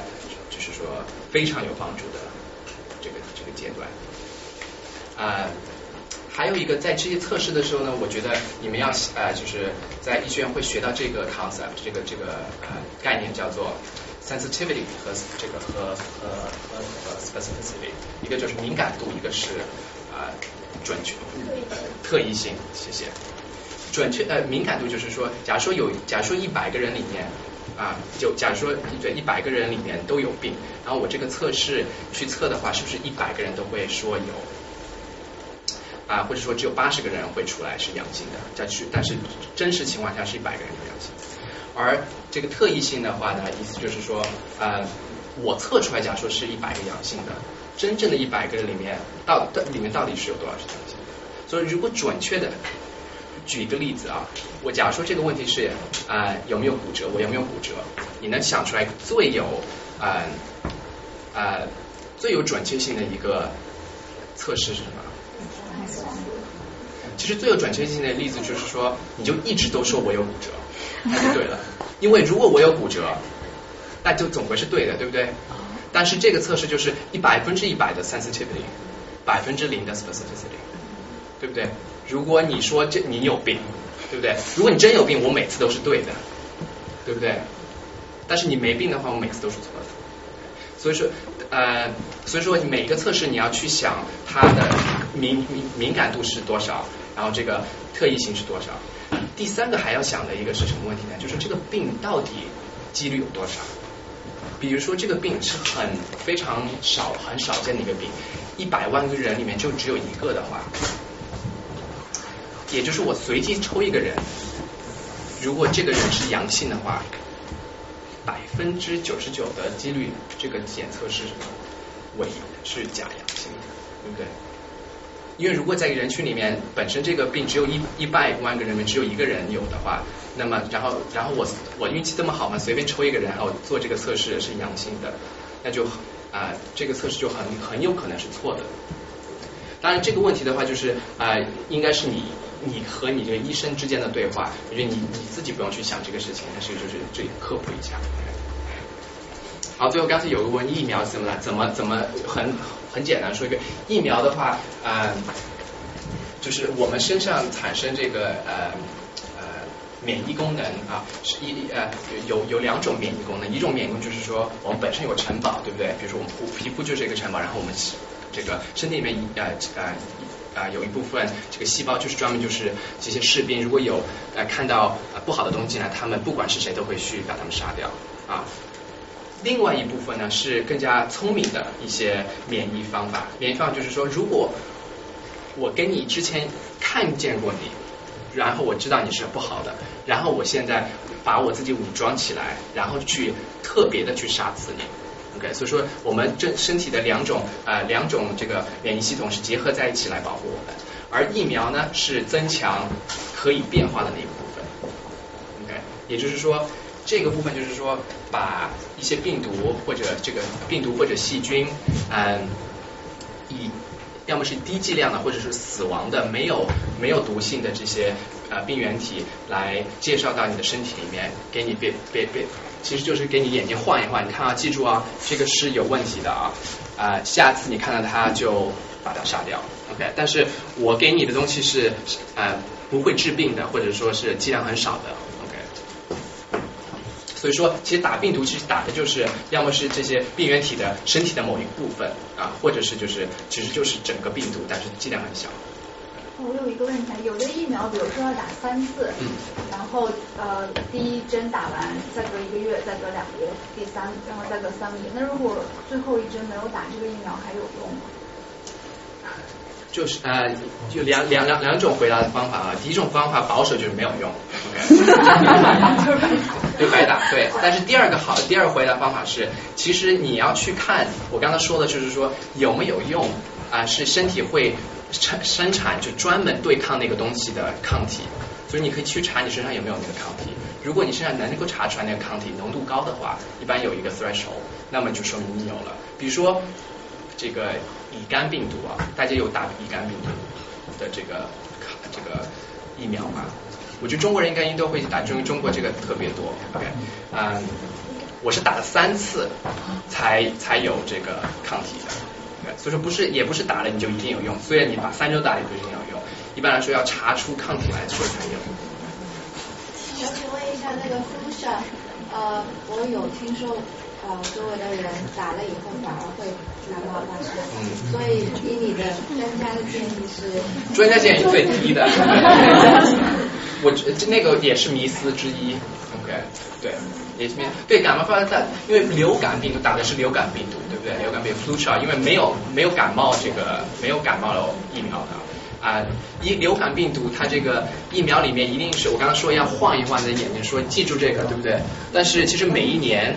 它是在病毒出来之之前，科学家预测说哦，今年的病毒是长这个样子的啊。OK，所以说因为已如果已经出来那就晚了呀，对不对？所以要在之前，然后大家说啊打打打打打，假如说他猜错了的话。那么今年的这个 efficacy 就会低，对不对？这是一。第二的话，你刚刚说的发感冒啊，这个发烧、流鼻涕的这些症状，那可能不是流感，可能是其他病毒引起的。那么你打你打的这个针只保护你啊，就是针里面的这几个病毒啊，给你眼前晃过的那几个。那就是，比如说导致每一年流行的感冒病毒，可能有成百上上千，哦，没有。没有了，就大概大概就几种。但是它的就是一两种、两三种是吧？嗯哼，对，但是也有也有猜错的情况。所以我觉得就是针对您刚刚说的那个病毒本身，它是会变异嘛，会不断变化的。嗯。然后加上。所以说每年它的病毒这个疫苗都是不一样的。呃，对，但是。呃，加上那个每次打疫苗，它其实你如果读它那个 paper，它有很多 side effects，有很多副作用什么的。看完以后我就不想打了，所以我基本上是不打疫苗的。但是像我孩子就很小，那种小婴儿我还是觉得有打的必要，但是又担心这个病毒一会儿有变化，觉得打还是等于白打，我也不知道。首先一件事，如果你没有就是说这医学上面、医疗上面就不打的原因的话，比如说你有呃这个呃人类免疫系统。呃，问题比如说 HIV 对不对诶或者是其他，你在你是你有在呃呃器官转转移以后，你要吃药，就是把你的免疫系统故意降低，就是这些人，也就是你的免疫系统是有问题的人群之外，我觉得都应该打。问题有呃，尤其是如果你比如说你的你的小孩打了，你自己不打的话，啊啊，就是有几。有几个就有有一个概念叫做 herd 呃 immunity，也就是说啊，假设我们一百个人这里面每个人都打啊，就算有些人没有效或者没有没有去打，但是因为这个病毒都是通过一些方式传播的，对不对？假如说天普坐在那边，对不对？他没有去打，然后我得了这个病，但是我们中间隔了这么多人打过的人，对不对？那从我这边传递到那边一个个传递过去的话，就很就很难。但是如果中间加百分之二十的人就没有打，那这个病毒就很快的就可以找到一个能够传递到屋子对面的那个人的方法啊。所以说这个啊，就是你你啊，就是你说哦，我我没有打，我我自己孩子没有打，我也没有伤害其他人，这是我自己的选择，对不对？其实不是的，你做出来的选择是对周围每个人都有都有影响的。那有可能中间这些人不得，是作为传播一种吗？还是说每天都会得？啊，如果如果你不得的话啊，如果你不打的话，那对，就是你要得了以后你就传播的途径。那作为大人哪些要打啊？这个啊，CDC 美国这个传染病控制中心啊会有这么一个 schedule 啊啊，就是蓝色啊黄色的都是应该去打的，然后紫色的话是你有其他特殊原因的话是需要去打的。我在这里时间原因我就不一个一一粒粒的去讲了啊。我我觉得可能最容易讲的，因为时间比较短的是这个啊，人人乳头人人乳头状瘤，OK，要分男分女。你为什么要讲呢？是因为一般来推荐说二十六岁之前，二十六岁之前呢还有哪些？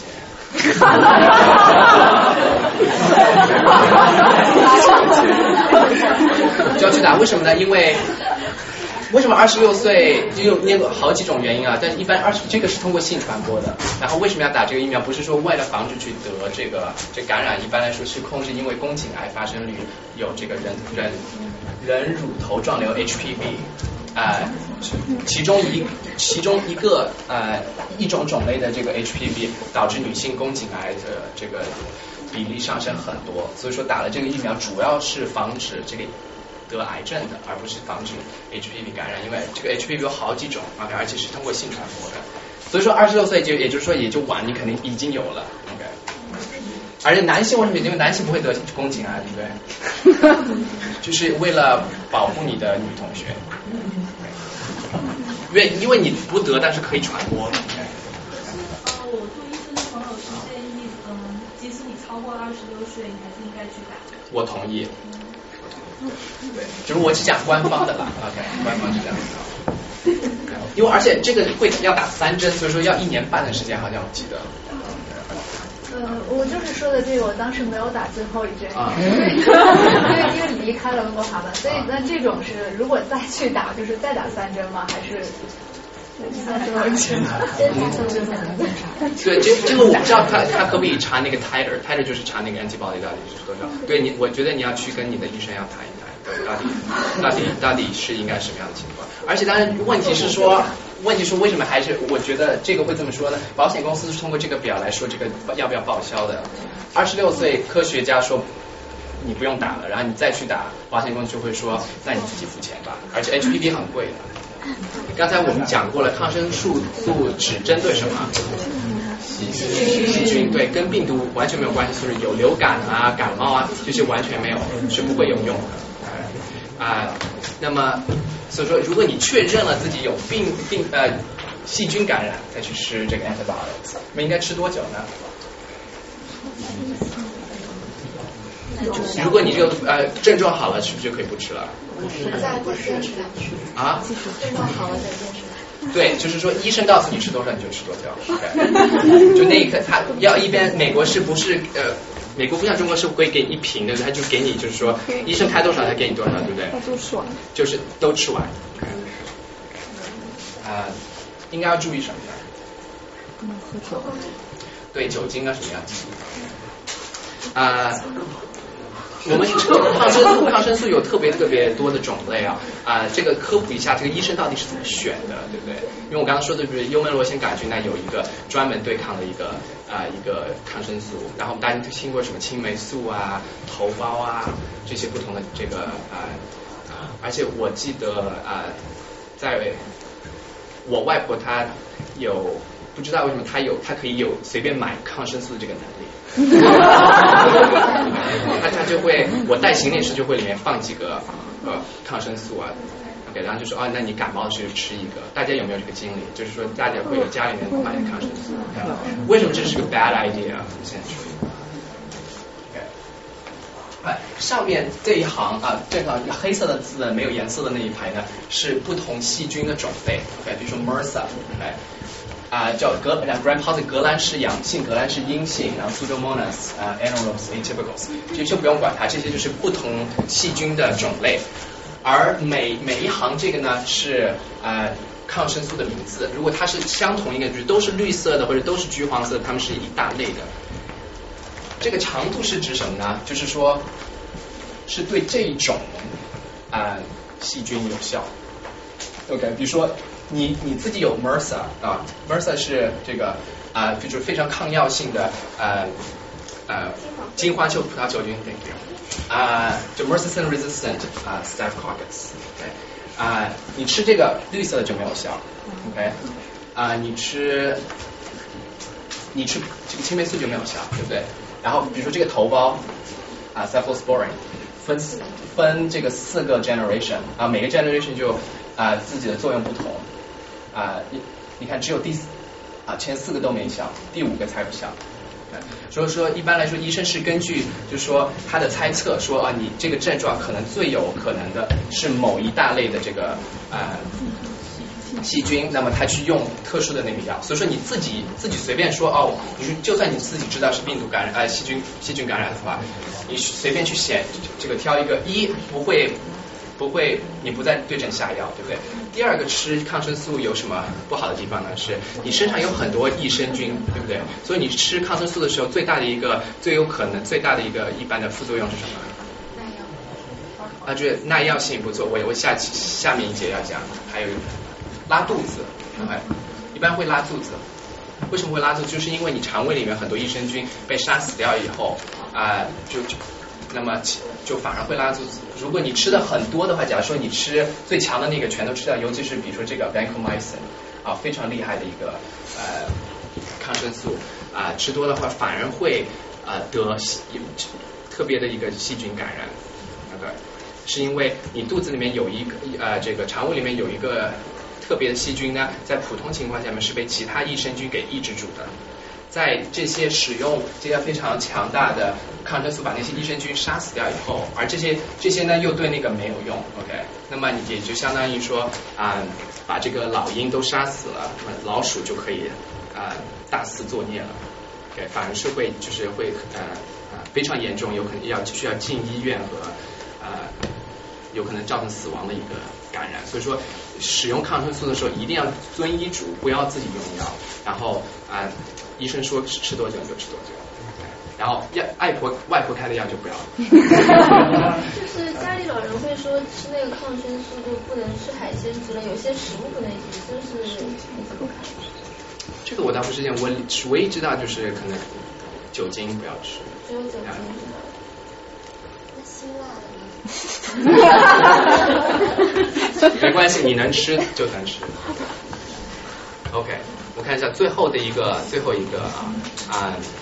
我最后一个讲的就是说，大家虽然讲了这么多，你可能要自己去自己去可以自己现在啊去找这些证据，然后自己去分析。但是我觉得最后还是要去跟医生对话啊，然后讲。所以说，我想说几个对你自己非常有帮助，对医生对话啊是怎么的对话。我想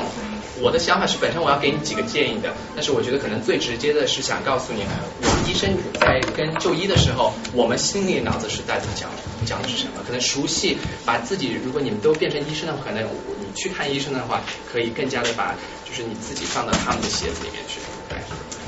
我们就医的是主要是想讲想最后想这四个部分叫做主观、客观、评估和计划，叫做 SOAP notes。什么意思呢？就是说我们你们进来然后跟跟医生说啊，我今天头痛。然后，然后我问你各种头痛的方式，呃，头头痛这个情况，问的就是你的主观方面的这些问题，OK，就是病人口中给我说的一些问题。所以说，如果你去医，啊，就是我，呃，病人就诊的时候，我觉得大部分医生最头痛的就是这个病人说说说说说有有的没的一直说，OK，你看一个病十五分钟时间，二十分钟时间，对不对？然后说啊，前啊，你在如果你能够在就诊之前把这些问题想好。然后一句话说清楚，反而对你很有很有，就比如说头痛吧，对不对？头痛，那你就真的想一想，到底什么时候开始的？头哪里痛？前面痛，左边痛，右边痛，上面痛，对不对？然后到底是多少？一般会说一到十，OK，有多少？然后这个性质是什么？比如说是啊，像打雷一样的啊，或者是很钻钻心的痛，或者说是很钝的痛，还是很尖的痛？然后变化就是说，哦，本来一开始是呃很痛很痛，然后最然后慢慢的，假如说早上起来很痛，然后晚上就到了晚上会降低，或者说这个变化程度是另外一个 pattern，对不对？这个很重要啊，alleviating aggravating 呃呃 aggravating factors，也就是说医生会说哦，那你有没有试啊什么情况会这个头痛头痛的更厉害，对不对啊？比如说你说哦，我喝咖啡了之后痛的更厉害，对，或者说呃什么时候会呃帮助？那你说哦，那我吃一些啊，比如说那个 Advil 啊，那么。呃，这个痛会稍微减轻一点，这些都是帮助这个 diagnosis 诊诊断非常有这个啊有益的。那过往病史和这个用药呢，希望就是这个医生应该会自己可以呃从这个病里面找出来。然后接下去，那么一般来说，这个 interview 做好以后呢，那他就是医生自己就会去做一些客观的诊断，呃，客观的一些呃观察。一般说看你的生命体征，比如说你的血压、你的体温啊这些啊，然后就是体检。那就是假呃，假如说是可能怀疑说心脏可能会有引起呃这个问题，或者说肺上面有问题，那可能会去专门体检这方面。这个体检不是说是从头到脚全都体检出来，而是是有针对性的，跟你上主观上面讲的针对性的，客观上面再去呃再去诊断。然后评估的话呢，一般来说，假如说你自己去把你的这个病历调出来，都会有一句话。啊，这东西说出来，比如说这个二十五，呃，这个江天普是啊二十五岁亚裔男性，对不对？然后有过往病史高血压、高血脂，然后啊，今天主诉是头痛，然后咱们把这个故事讲出来，对不对？然后然后客观上面，比如说 vital signs 都是正常的，但是啊，但是这个这个心呃这个心率方面有问题，OK，然后那么啊啊觉得觉得说啊最可能的诊断是什么？OK，医生怎么去诊断的呢？就是有点像是，其实就是猜，也就是有有有有啊，其实就是 pattern recognition，然后然后再加猜。OK，什么意思呢？就是说通过主观和客观和过往病史，我们列一个最有可能的 diagnosis 是什么？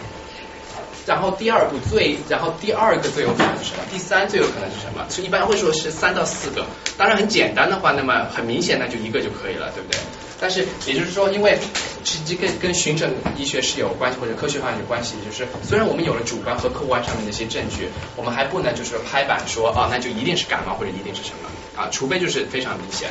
那么他们最后这个计划呢，就是针对这每一个不同的 differential diagnosis 去认证说啊。那么照着第一个猜的，觉得就是压注压的最大的那个去治疗，看一下是不是是不是是正确的。那么就说，所以说他说三天以后如果不好的话再回来，对不对？有没有听到过这个？那就是那就是说啊，猜错。然后当然当然其他的，然后去或者要去查血呀，或者查什么乱七八糟的东西。那这些就是把这么一开始的 French diagnosis 应该是越广越好。为什么？你要把。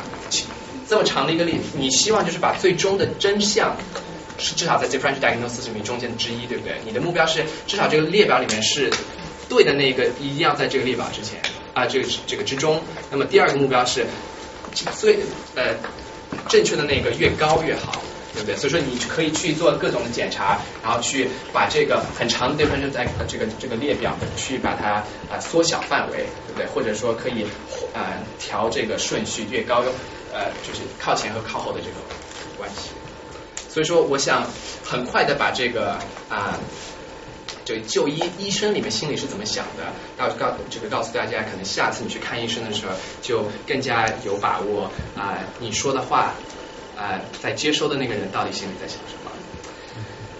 所以说，希望今天啊，大家对这个循证医学从这个传统的故事和一些啊医学上面的迷思和怎么样去这个自食其力去找这些证据，以及包括你现在有了这么多的这个 tool 工具，可以跟你的医生在就医的时候进行更加有质量的一些对话。我希望啊这个话题啊对今天大家很有帮助，也谢谢大家的。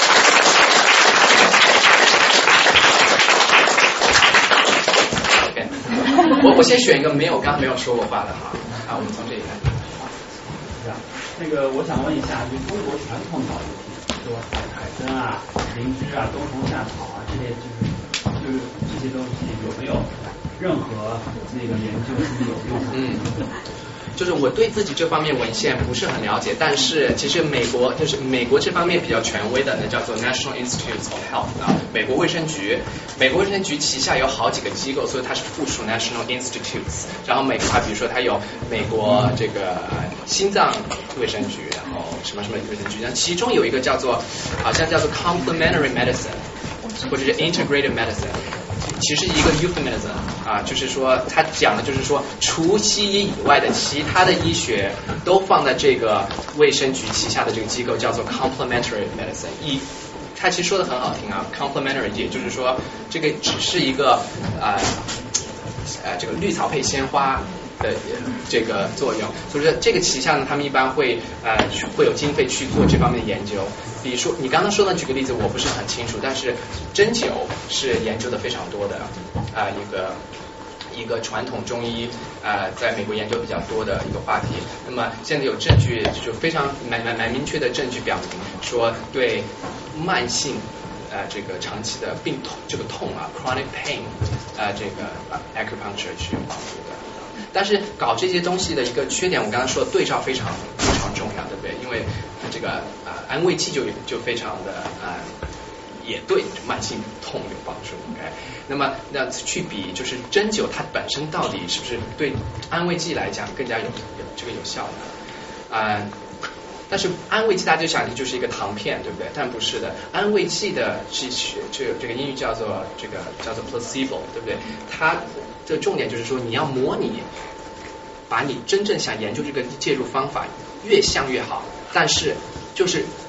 呃活性的那个部分去掉。就假如说你是吃药的话，是长的是方块的，然后上面写了一个字绿色的一个药，那你因为一这个呃安慰就一定要是方块的，上面写了字的绿色的呃这个蓝色的药要长得一模一样。然后如果本身是大部分是比如说是淀粉。对不对？然后中间有一点点，比如刚才的信号素，那么这边就是全都是淀粉，没有信号素。但是你不能换成别的东西，要一模一样，除了那个你想研究的东西不一样。那么对针灸就很难，为什么呢？我不能很难去做假针灸，也就是说，就是说你插没插进去，病人是知道的。所以说这个这个是研究上面的很大的一个难题。但是最近他们是叫做 sham 啊啊这个 acupuncture，也就是说他放他专门做出了一个就特殊的一个针灸的一个啊设备，OK，一般就是一个银针嘛，对不对啊？啊，他现在做的一个东西呢是，就是这个塑料东西插放上去，然后上面有个东西会会啊浸下去以后，然后再针会刺进去，然后对照那个组呢也会刺进去，但是就是但是会刺到就是表皮上面，不会刺到真正所谓的银针觉得作用的地方是什么？所以说就是说你人体是感受不到针针针灸和假针灸的区别的，OK？然后这个对比上面就就很严谨了，对不对啊？证明那个是证明是对这个 chronic pain 是有不有帮助的。差不多就是接着问一下，就是关于这个流程的问题，就是双盲测试。嗯。如果我们把这个看作一个那个测试系统的话，这一定不是百分之百天衣无缝的。那假如说，如果是跟过来做这 FDA，如果要某一个特定的结果，这个有效或者没有效，那作为您这种业界人士看来，哪一哪哪一部分是最容易 manipulate？然后有现在。业界有没有什么通行的做法去模拟这个嗯，我觉得这个说法的话，对，就是完肯定不是天衣无缝，所以说我们有三期，对不对？在这个在推广市场之前有 phase one, two and three 啊，然后一的话呢，一般是就是是证明剂量，OK，然后二就是安全的剂量，然后二的话是比较小型的，就是开开始看是不是有有有帮助，然后三期才是大型的，也是最贵的啊，就是在。在保证说这个至少不会对身体有害处的情况下，然后我们去看这个是不是跟 standard care 或者说这个安慰剂啊有有这个有帮助。但是最重要的我觉得是第四期啊，大家其实经常不是四期没有听说过，但是第四期就是在市场上面的一个测试，也就是说就是说已经发药了，大家可以去卖了，然后但是 FDA 会继续的 monitor，OK 啊，就是说在市场上面我们再去看。这个东西到底有没有效？为什么一个呃很大的一个问题就是说呃你在试验的时候啊一些一般这些病人是比平常的病人更加啊更加 motivated，OK，也就是说他这个服药的这个 compliance 非常高。大家有就是给你医生给你开的药，你前几天啊很有天天吃天天吃，然后吃到后面就忘记吃了或者就没有吃了，也不是主动不想吃，就是忘记吃了，有没有这个情况？对吧？对，所以说呃。所以说，在市场上面，呃，市场就是真正进入市场以后和临床上面测试，比如说这个方面就差的很大。一般来说，在临床上面测试的话，一般大家服用的这个比例就非常非常高。比如说很重要的一个啊研究，呃呃是就是预防 HIV 的一个药叫做 Truvada 啊，在呃这个病人的这个群体里面啊，在就是看是不是预防。这个艾滋病，或是 HIV 感染上面效果有多少呢？看下来就就是比安这个安慰剂要好啊，说我忘了具体数据了，我们就是百分之六十吧。然后呢，然后他们再看，把那些就是那个，就说服用了这个除疤的这一组百分之六十，比这个没有服用的那个组要高百分之六十，但是。按道理说应该服用的那组，然后但是他每次在抽血，然后抽血能够验得出那个药的那些人，效果是百分之九十九啊，所以说啊，在大这个我刚才讲的故事有有明白吗？OK，也就是说呃这个漏洞非常的多，OK，所以说啊如果他能够有找到这个方法，就看那些病人到底有没有吃这个药啊的情况下，有的时候啊这个效果和原来报告的会大不一样。我想问一下，你刚才讲的前列腺癌图片也和图片标好做检测的原因，应该是那个测测者会过度检测。没错，对我不是说前列腺不应该去检查，而是说那个那个特特别的那个啊一本特殊呃测的这个方法啊，就是 PSA prostate specific antigen 这个测呃抗抗原吧，对对抗原的这个呃测试是不建议去做。那个是通过抗原通过血来检测，没错没错。我想问你，一个是你如何看待 AI 对于医学的影响？你觉得医生会是一个将来会被取代的一个行业吗？然后，然后第二个问题就是，我知道最近那个默克和李来相继叫停了阿兹海默症的二期的临床试验。然后我知道你的背景是神经科学的，你如何看待就是关于阿兹海默也就老年痴呆症，就将来的一个治疗的一个趋势？嗯，嗯，第一个问题是 A A I 是不是会取代这个医生这个功能啊？我觉得要真的要分嗯这个啊医生这个科系。比如说已经开始的一个一个趋势，radiologist 影像医生啊，在美国是收入啊就是最高的那一个层级的，OK，九点钟上班，五点钟下班啊，然后啊然后三十到四十万年薪的这个水水准啊，也是医学学生里面啊。心所向往的一个啊一个一一一个 specialty，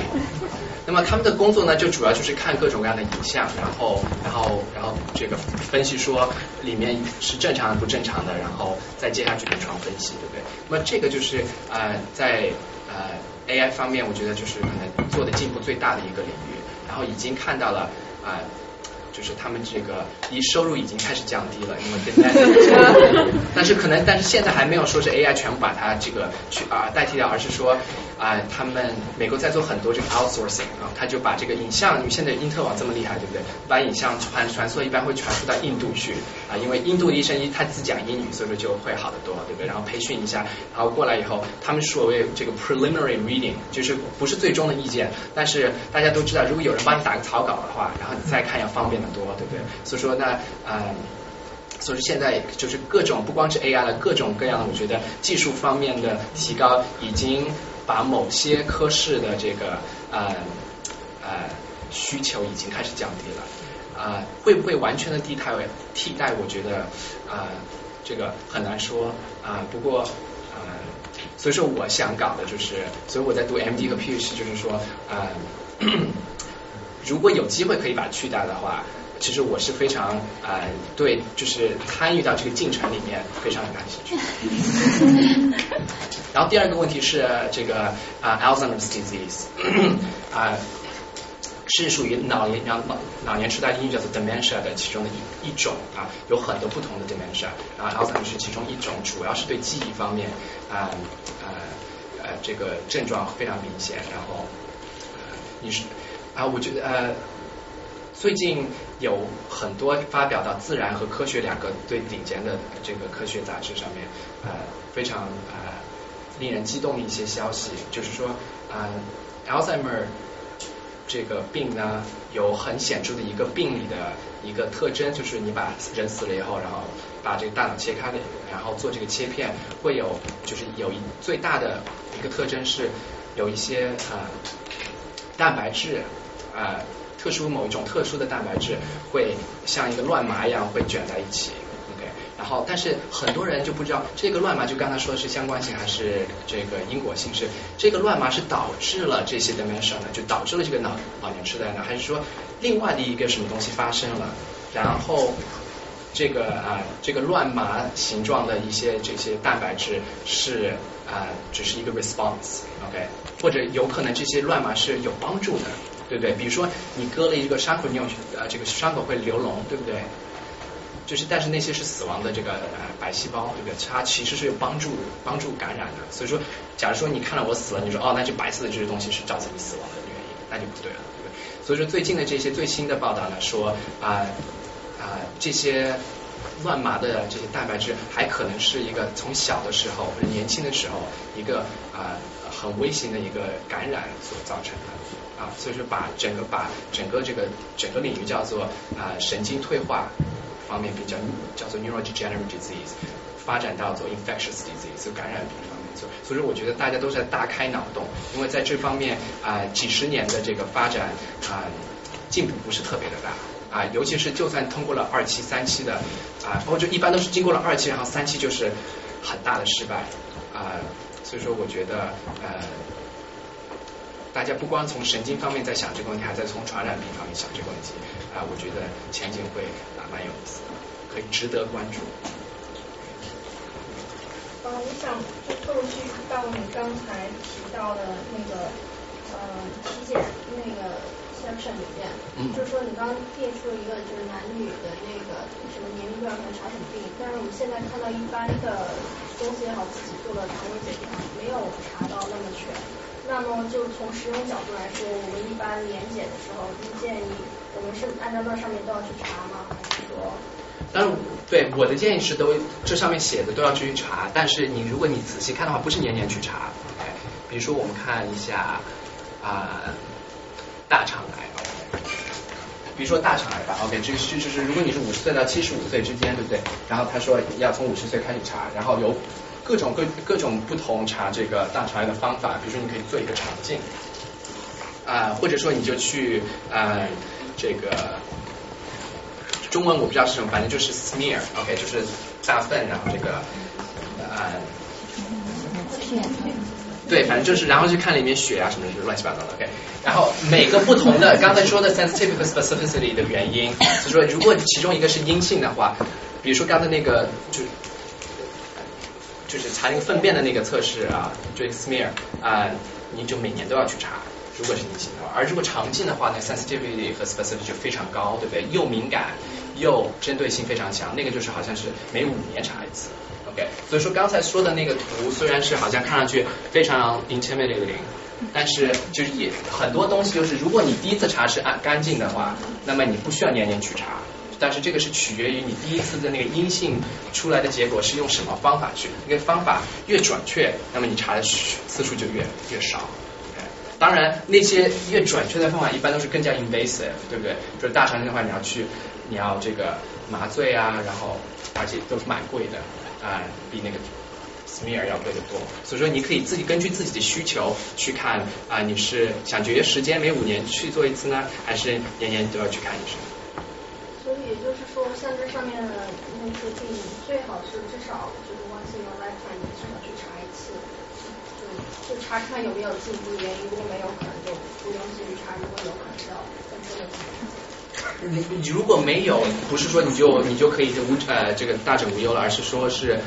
根据你刚才查的没有的这个具体没有的这个方式，他会说，那你每年都还是要过来去查啊。但是有些没有更加没有那么你就可以拖的时间长一点。啊，看你来。呃，刚才那个你说到有一个保健品的时候，有提到一个概念，就是呃没有证据表明它有效。然后我就比较好奇，在医学这个领域，就是没有证据表明它有效和。有证据表表明它无效，是否是同一个概念？呃，我我解释为什么问问这个问题，嗯，就是因为在呃，就是你那里说到 FDA 对保健品的监管是基本上不监管，嗯，所以说呃，厂家在或者商家在做广告的时候可以随便的乱写，嗯，呃，但是就是在法律这个领域上来看呢，就是对保健品或者这些东西的监管，啊，一方面是靠 FDA 的政府监管，然后另另外一方面是在美国它有一种叫 class action，就是。集体诉讼，就比如果说一个，比如说一个专家或者一个机构发现了这个药品，它有证据表明它是保健品，它有证据表明它是有证据无效的话，那他完全可以，比如说一个律师，然后发起一个好多这个这保健品消费者发起一个集体诉讼。它很有可能就导致这个公这个药品的生产机构或者公司倒闭，所以我呃我觉得在法律这个领域，就是有证据表明它无效是蛮大区别于没有证据表明它有效，所以我觉得比较好奇在医学这个领域是不是是一样的，还是有什么区别？呃，我觉得这个问题很好，我刚才就是讲的刚才讲的那个都是从那个 U U S Preventive Task Force 啊出来，他刚刚说没有证据呃，然后你去看这他他会有这种 summary，我刚刚给你只是看。呃呃，看的是 summary，然后每个 summary 它都会有一些很大的一篇文章，它列出来它找的那些证据到底是什么，然后某些证据说有效，哪些说没效。大部分这些所谓没有证据证明它有效，是因为他们找的找的这些就是很可靠的证据出来之后，然后做 meta analysis，发现的效果是零。比如说有些说有效，有些说没有效，然后结合起来是没有效。啊，不是，对，结合起来是没有效。然后，但是第二个，这个可能是就医学科学上面的一个 limitation。然后第二个是是实践上面的 limitation 呢，是为什么刚才说的一二三期这些临床试验啊，非常非常非常的贵啊。一般呃，就基础科学一般是大学自己做，对不对？然后联邦政府，个刚才美国卫生局也来给钱。那么一二期一般也会通过这些呃 mechanism 来给钱。第三期呢，一般都是私人这个。私立的药品公司来给钱啊，自己来做，也就是说，但是也就是说，他自己的 incentive 非常非常的高，是因为他如果能够，假如说十个药里面能够找到一个的话，比如说这个 Lipitor 啊，治疗这个高血脂的，我忘了具体数字，但好像是几十亿或者几百亿美元的这个 revenue 虽然他可能在之前也要花个十亿美元去做这个三期的实验啊。我想举一个例子，意思就是说，因为保健品它已经可以卖了，就很没完全没有 incentive 去做这些大型的实验啊，去证明说有效也没有效，对不对？因为他不做的话，就刚才你刚才说的啊，可最坏可能没有效，对不对？如果好处的话就是有效，那有效有什么用呢？你本身也可以卖了，对不对？如果是发明呃，如果做出来说没有效的话，它反而自己不能卖了。所以说，可能在 mechanism 上，其实其实在保健品上面没有没有任何的这个啊，就是动力去做真正啊大型的有说服力的这些证据。所以说，所以说刚才说出来这些证据都是几百人就是自己大大学去做的。你说。嗯，最近其实，在朋友圈或者说身边有朋友经常听到这个事情，就是大龄女性开始做这个动卵的事情。嗯，所以那不知道你怎么看这个事情，还有什么年龄开始做会比较好？我觉得还是这个蛮新兴的吧，啊，所以说其实证据方面可能会比较少啊。对，所以说我自己其实没有任何特别的这个看法啊。但是我想这个也，如果是它这个是 FDA approved 的话，那么至少是安全性上面是保证的。啊，所以说啊，如果这个经济上、经济上、经济上面啊可以支付的话，我的意见是 Why not？你因为你不用你你不一定要去用它呀，对不对？对你就是就像你这个，对你有 leftover 对不对？你放在冰箱里面，你不用你不第二天你不想吃的话，那就扔掉。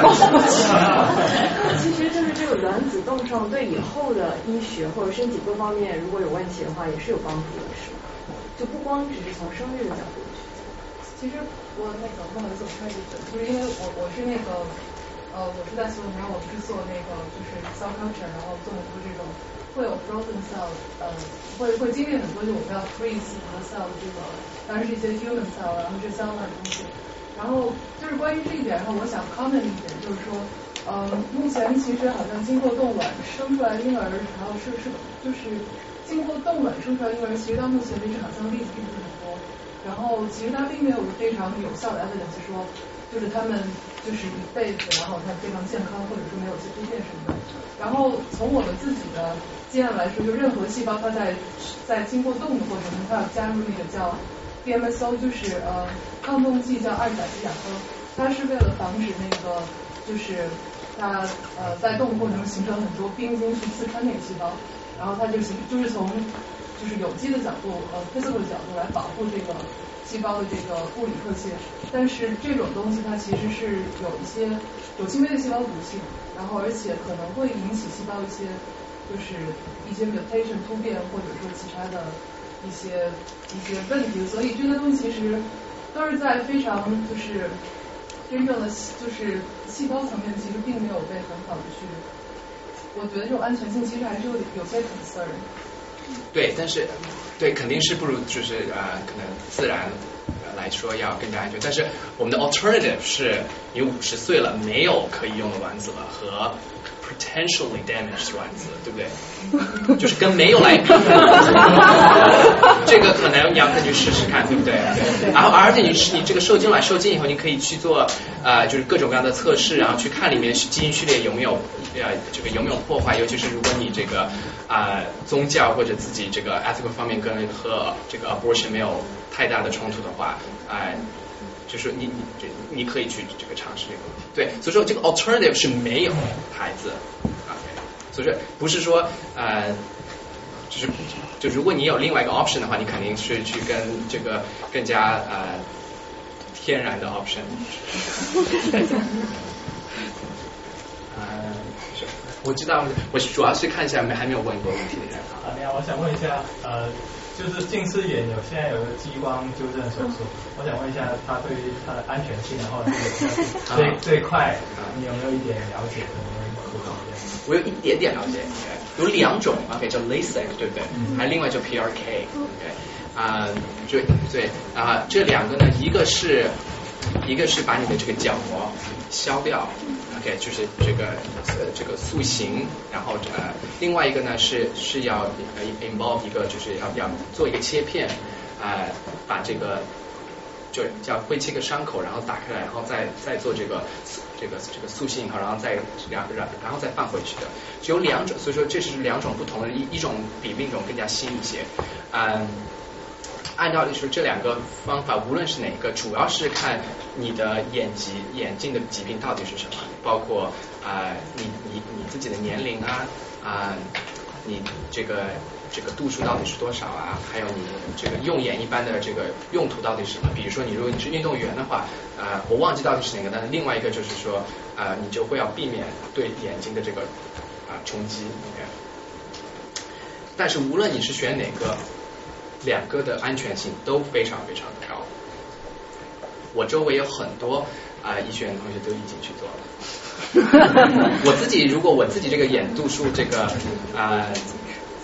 就是稳定下来以后，这个是啊这个是很大的一个，就是你的度数一定要稳定下来，OK，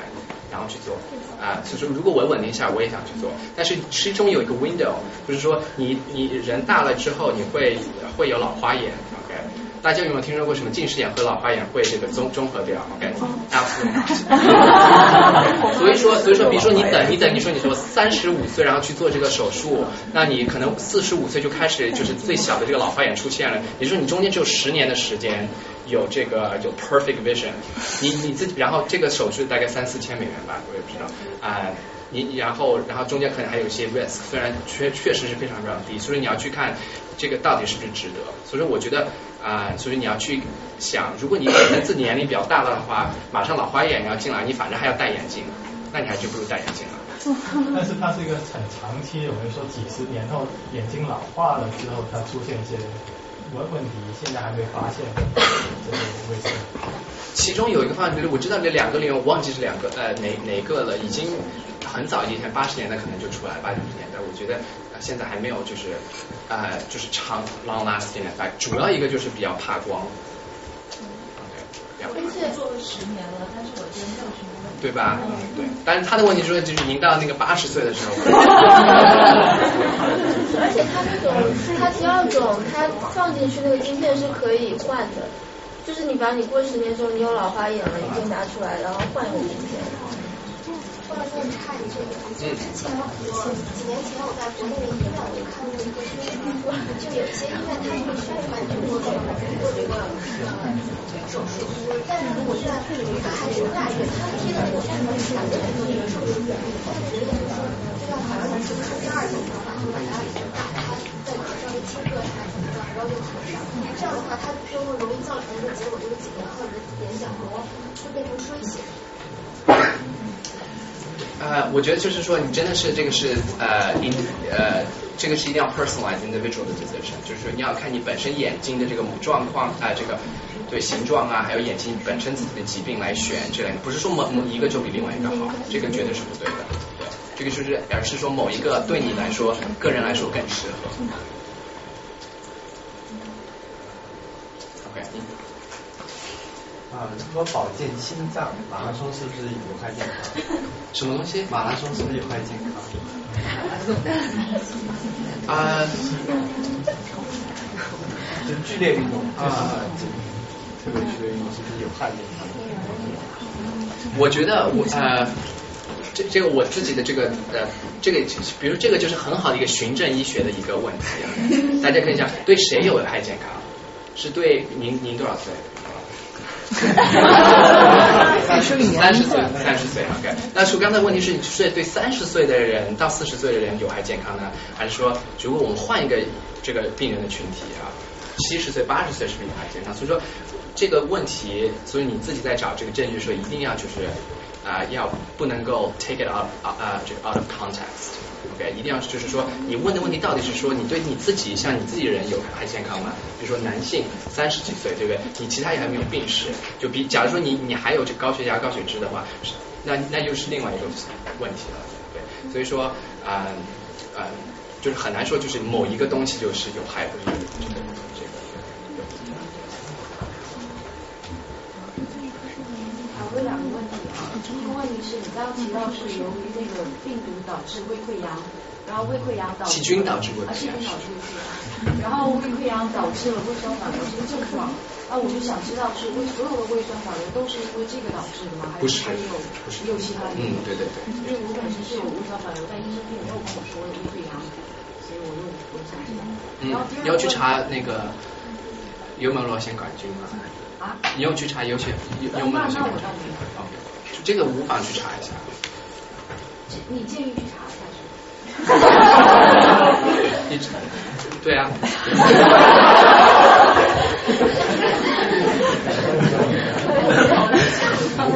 然后第二个问题是跟你刚刚提到那个保健品有关。但是我刚说了，我这个免责的这个。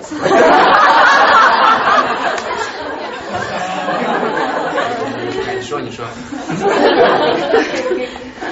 呃，你刚刚提到那个保健品说没有直接证明证明说这个保健品对于防治疾病是有效的，那除了阿司匹林确实是有。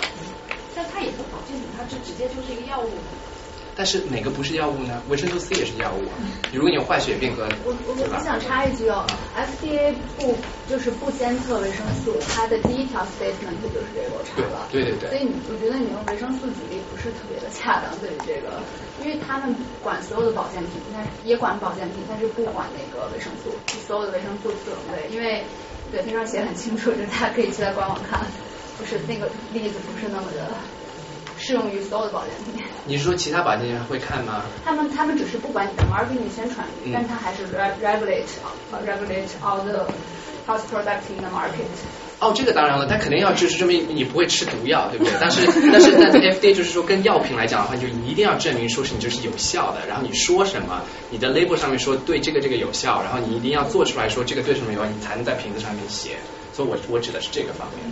就是对这个功效方面，我感对不对？我们的问题是保健品是不是能够保健这个问题，FDA 是对保健品肯定是不管的。对，因为你刚刚就是会误导大家，保健品是没有用的，但我觉得这个观点不是那么的，就是 反正不是很同意，就是这个观点。你觉得哪个保健品有用？因为因为你刚刚说的 US prevent Service Task Force，我查了，我查了阿斯坦呃怎么读虾青素，我不知道那个英文怎么读阿斯坦阿斯坦 s 我查了，他是他都没有去查过这个，但是三年前就是二零一三年日本的，他们就是很多科学家是在做这个事情的，包括很多新型的保健品，就是你不能盖的否认他们，因为你不是做这个领域的。如果现在这里有一个人在做这个领域的，肯定会跟你 argue 这个事情。我觉得你可以去看一下，就是已经很多报告出来，也就是说保健品可能说百分之九十九的保健品都是没有证据说它有效。但那还有百分之一呢？所以你不能百分之百的去否定这个事情。没有啊，我说所说你要有。为什么存在呢？因为可以赚钱啊。对啊。不是这样的。就是这样子。因为我要因为我先生在多伦多大学读生物工程的，他发过很多 paper 都是关于虾青素的。你你这样否认？但是他跟我说没有必要跟你去 argue 这个，因为你们是做不同领域的东西，所以你相当于否定别人的研究成果。我们可以之后讨论。哎，我继续一下我的问题。啊，我们我们把机会给另外一位同学好吗？如果说现在没有，我我们把机会给后面举手的这位同学。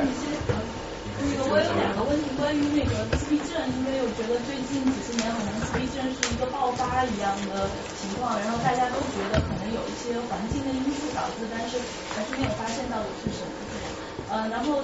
第一个问题就是那个，好像我看过一篇文章，说是就是呃母亲服用的这个叶酸过量，可能是那个自闭症出现的一个原因。然后第二个就是关于治疗，因为很多家长会用那个 no gluten 呃 gluten no dairy 的这种饮食方法去治疗自闭症，然后这一块到底有没有医学上的证据证明？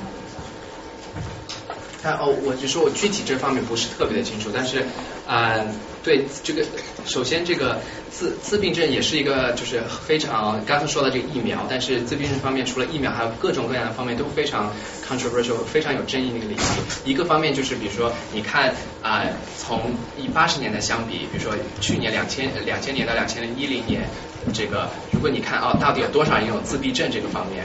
啊，你们就会看到，哦，突然一下子自闭人自得这个被诊断出自闭症的孩子多了，那是不是说，哦，那是不是什么东西变化了，对不对？可能环境变化了，或者什么东西出现了，使得大家得自闭症的啊呃这概率非常这个这个真的增加了。但是大家去研究了一个到底为什么会呈几何数的增长呢？主要是因为自闭症作为一个行，主要是通过行为上面的一些症状去测试的啊。这个美国精神疾病协会在诊断，把诊断这个自闭症的这个啊 criteria 在过去几年变化了啊，这是一 OK，就是把这个年龄以前是七岁以后才能够这个治疗成呃这个诊断成自闭症，现在好像是五岁以后 OK 啊。OK，那就两岁啊，然后然然后第二个的话是啊，我觉得就是大家最尤其是对这个精神疾病方面更加有意识了，对不对？所以说家长可能带孩子去看这个这个医生呃呃，尤其是在问自闭症方面的这个这个就医的这个机会就更加多了，所以也造成了就更多的诊断。所以说跟啊呃，因为大家一开始说哦，那是不是环境上面过去几年 climate change 什么之类是发生了变化？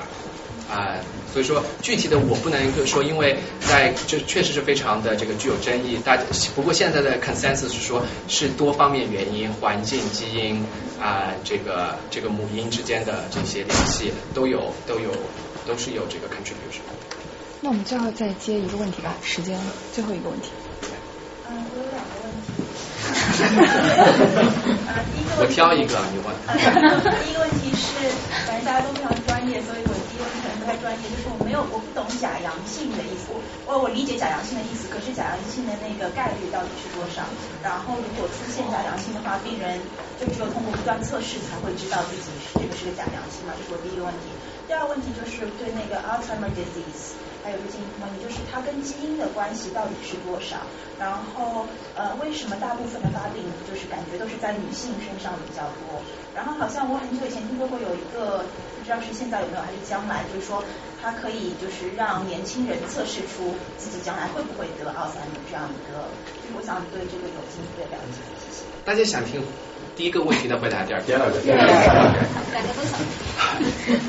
就第一个我们可以单独来讲，OK，OK，Alzheimer's，OK，基基因上面就是说，呃，我该说什么病，然后你去做这个叫做 genome-wide association study，你总会会发现好几个跟这个病有关的，OK，Alzheimer，但是不是说你有这个基因你就会你就会这个得这个病，或者说你没这个基因就不会这个病，所以说叫做 association，对不对？就也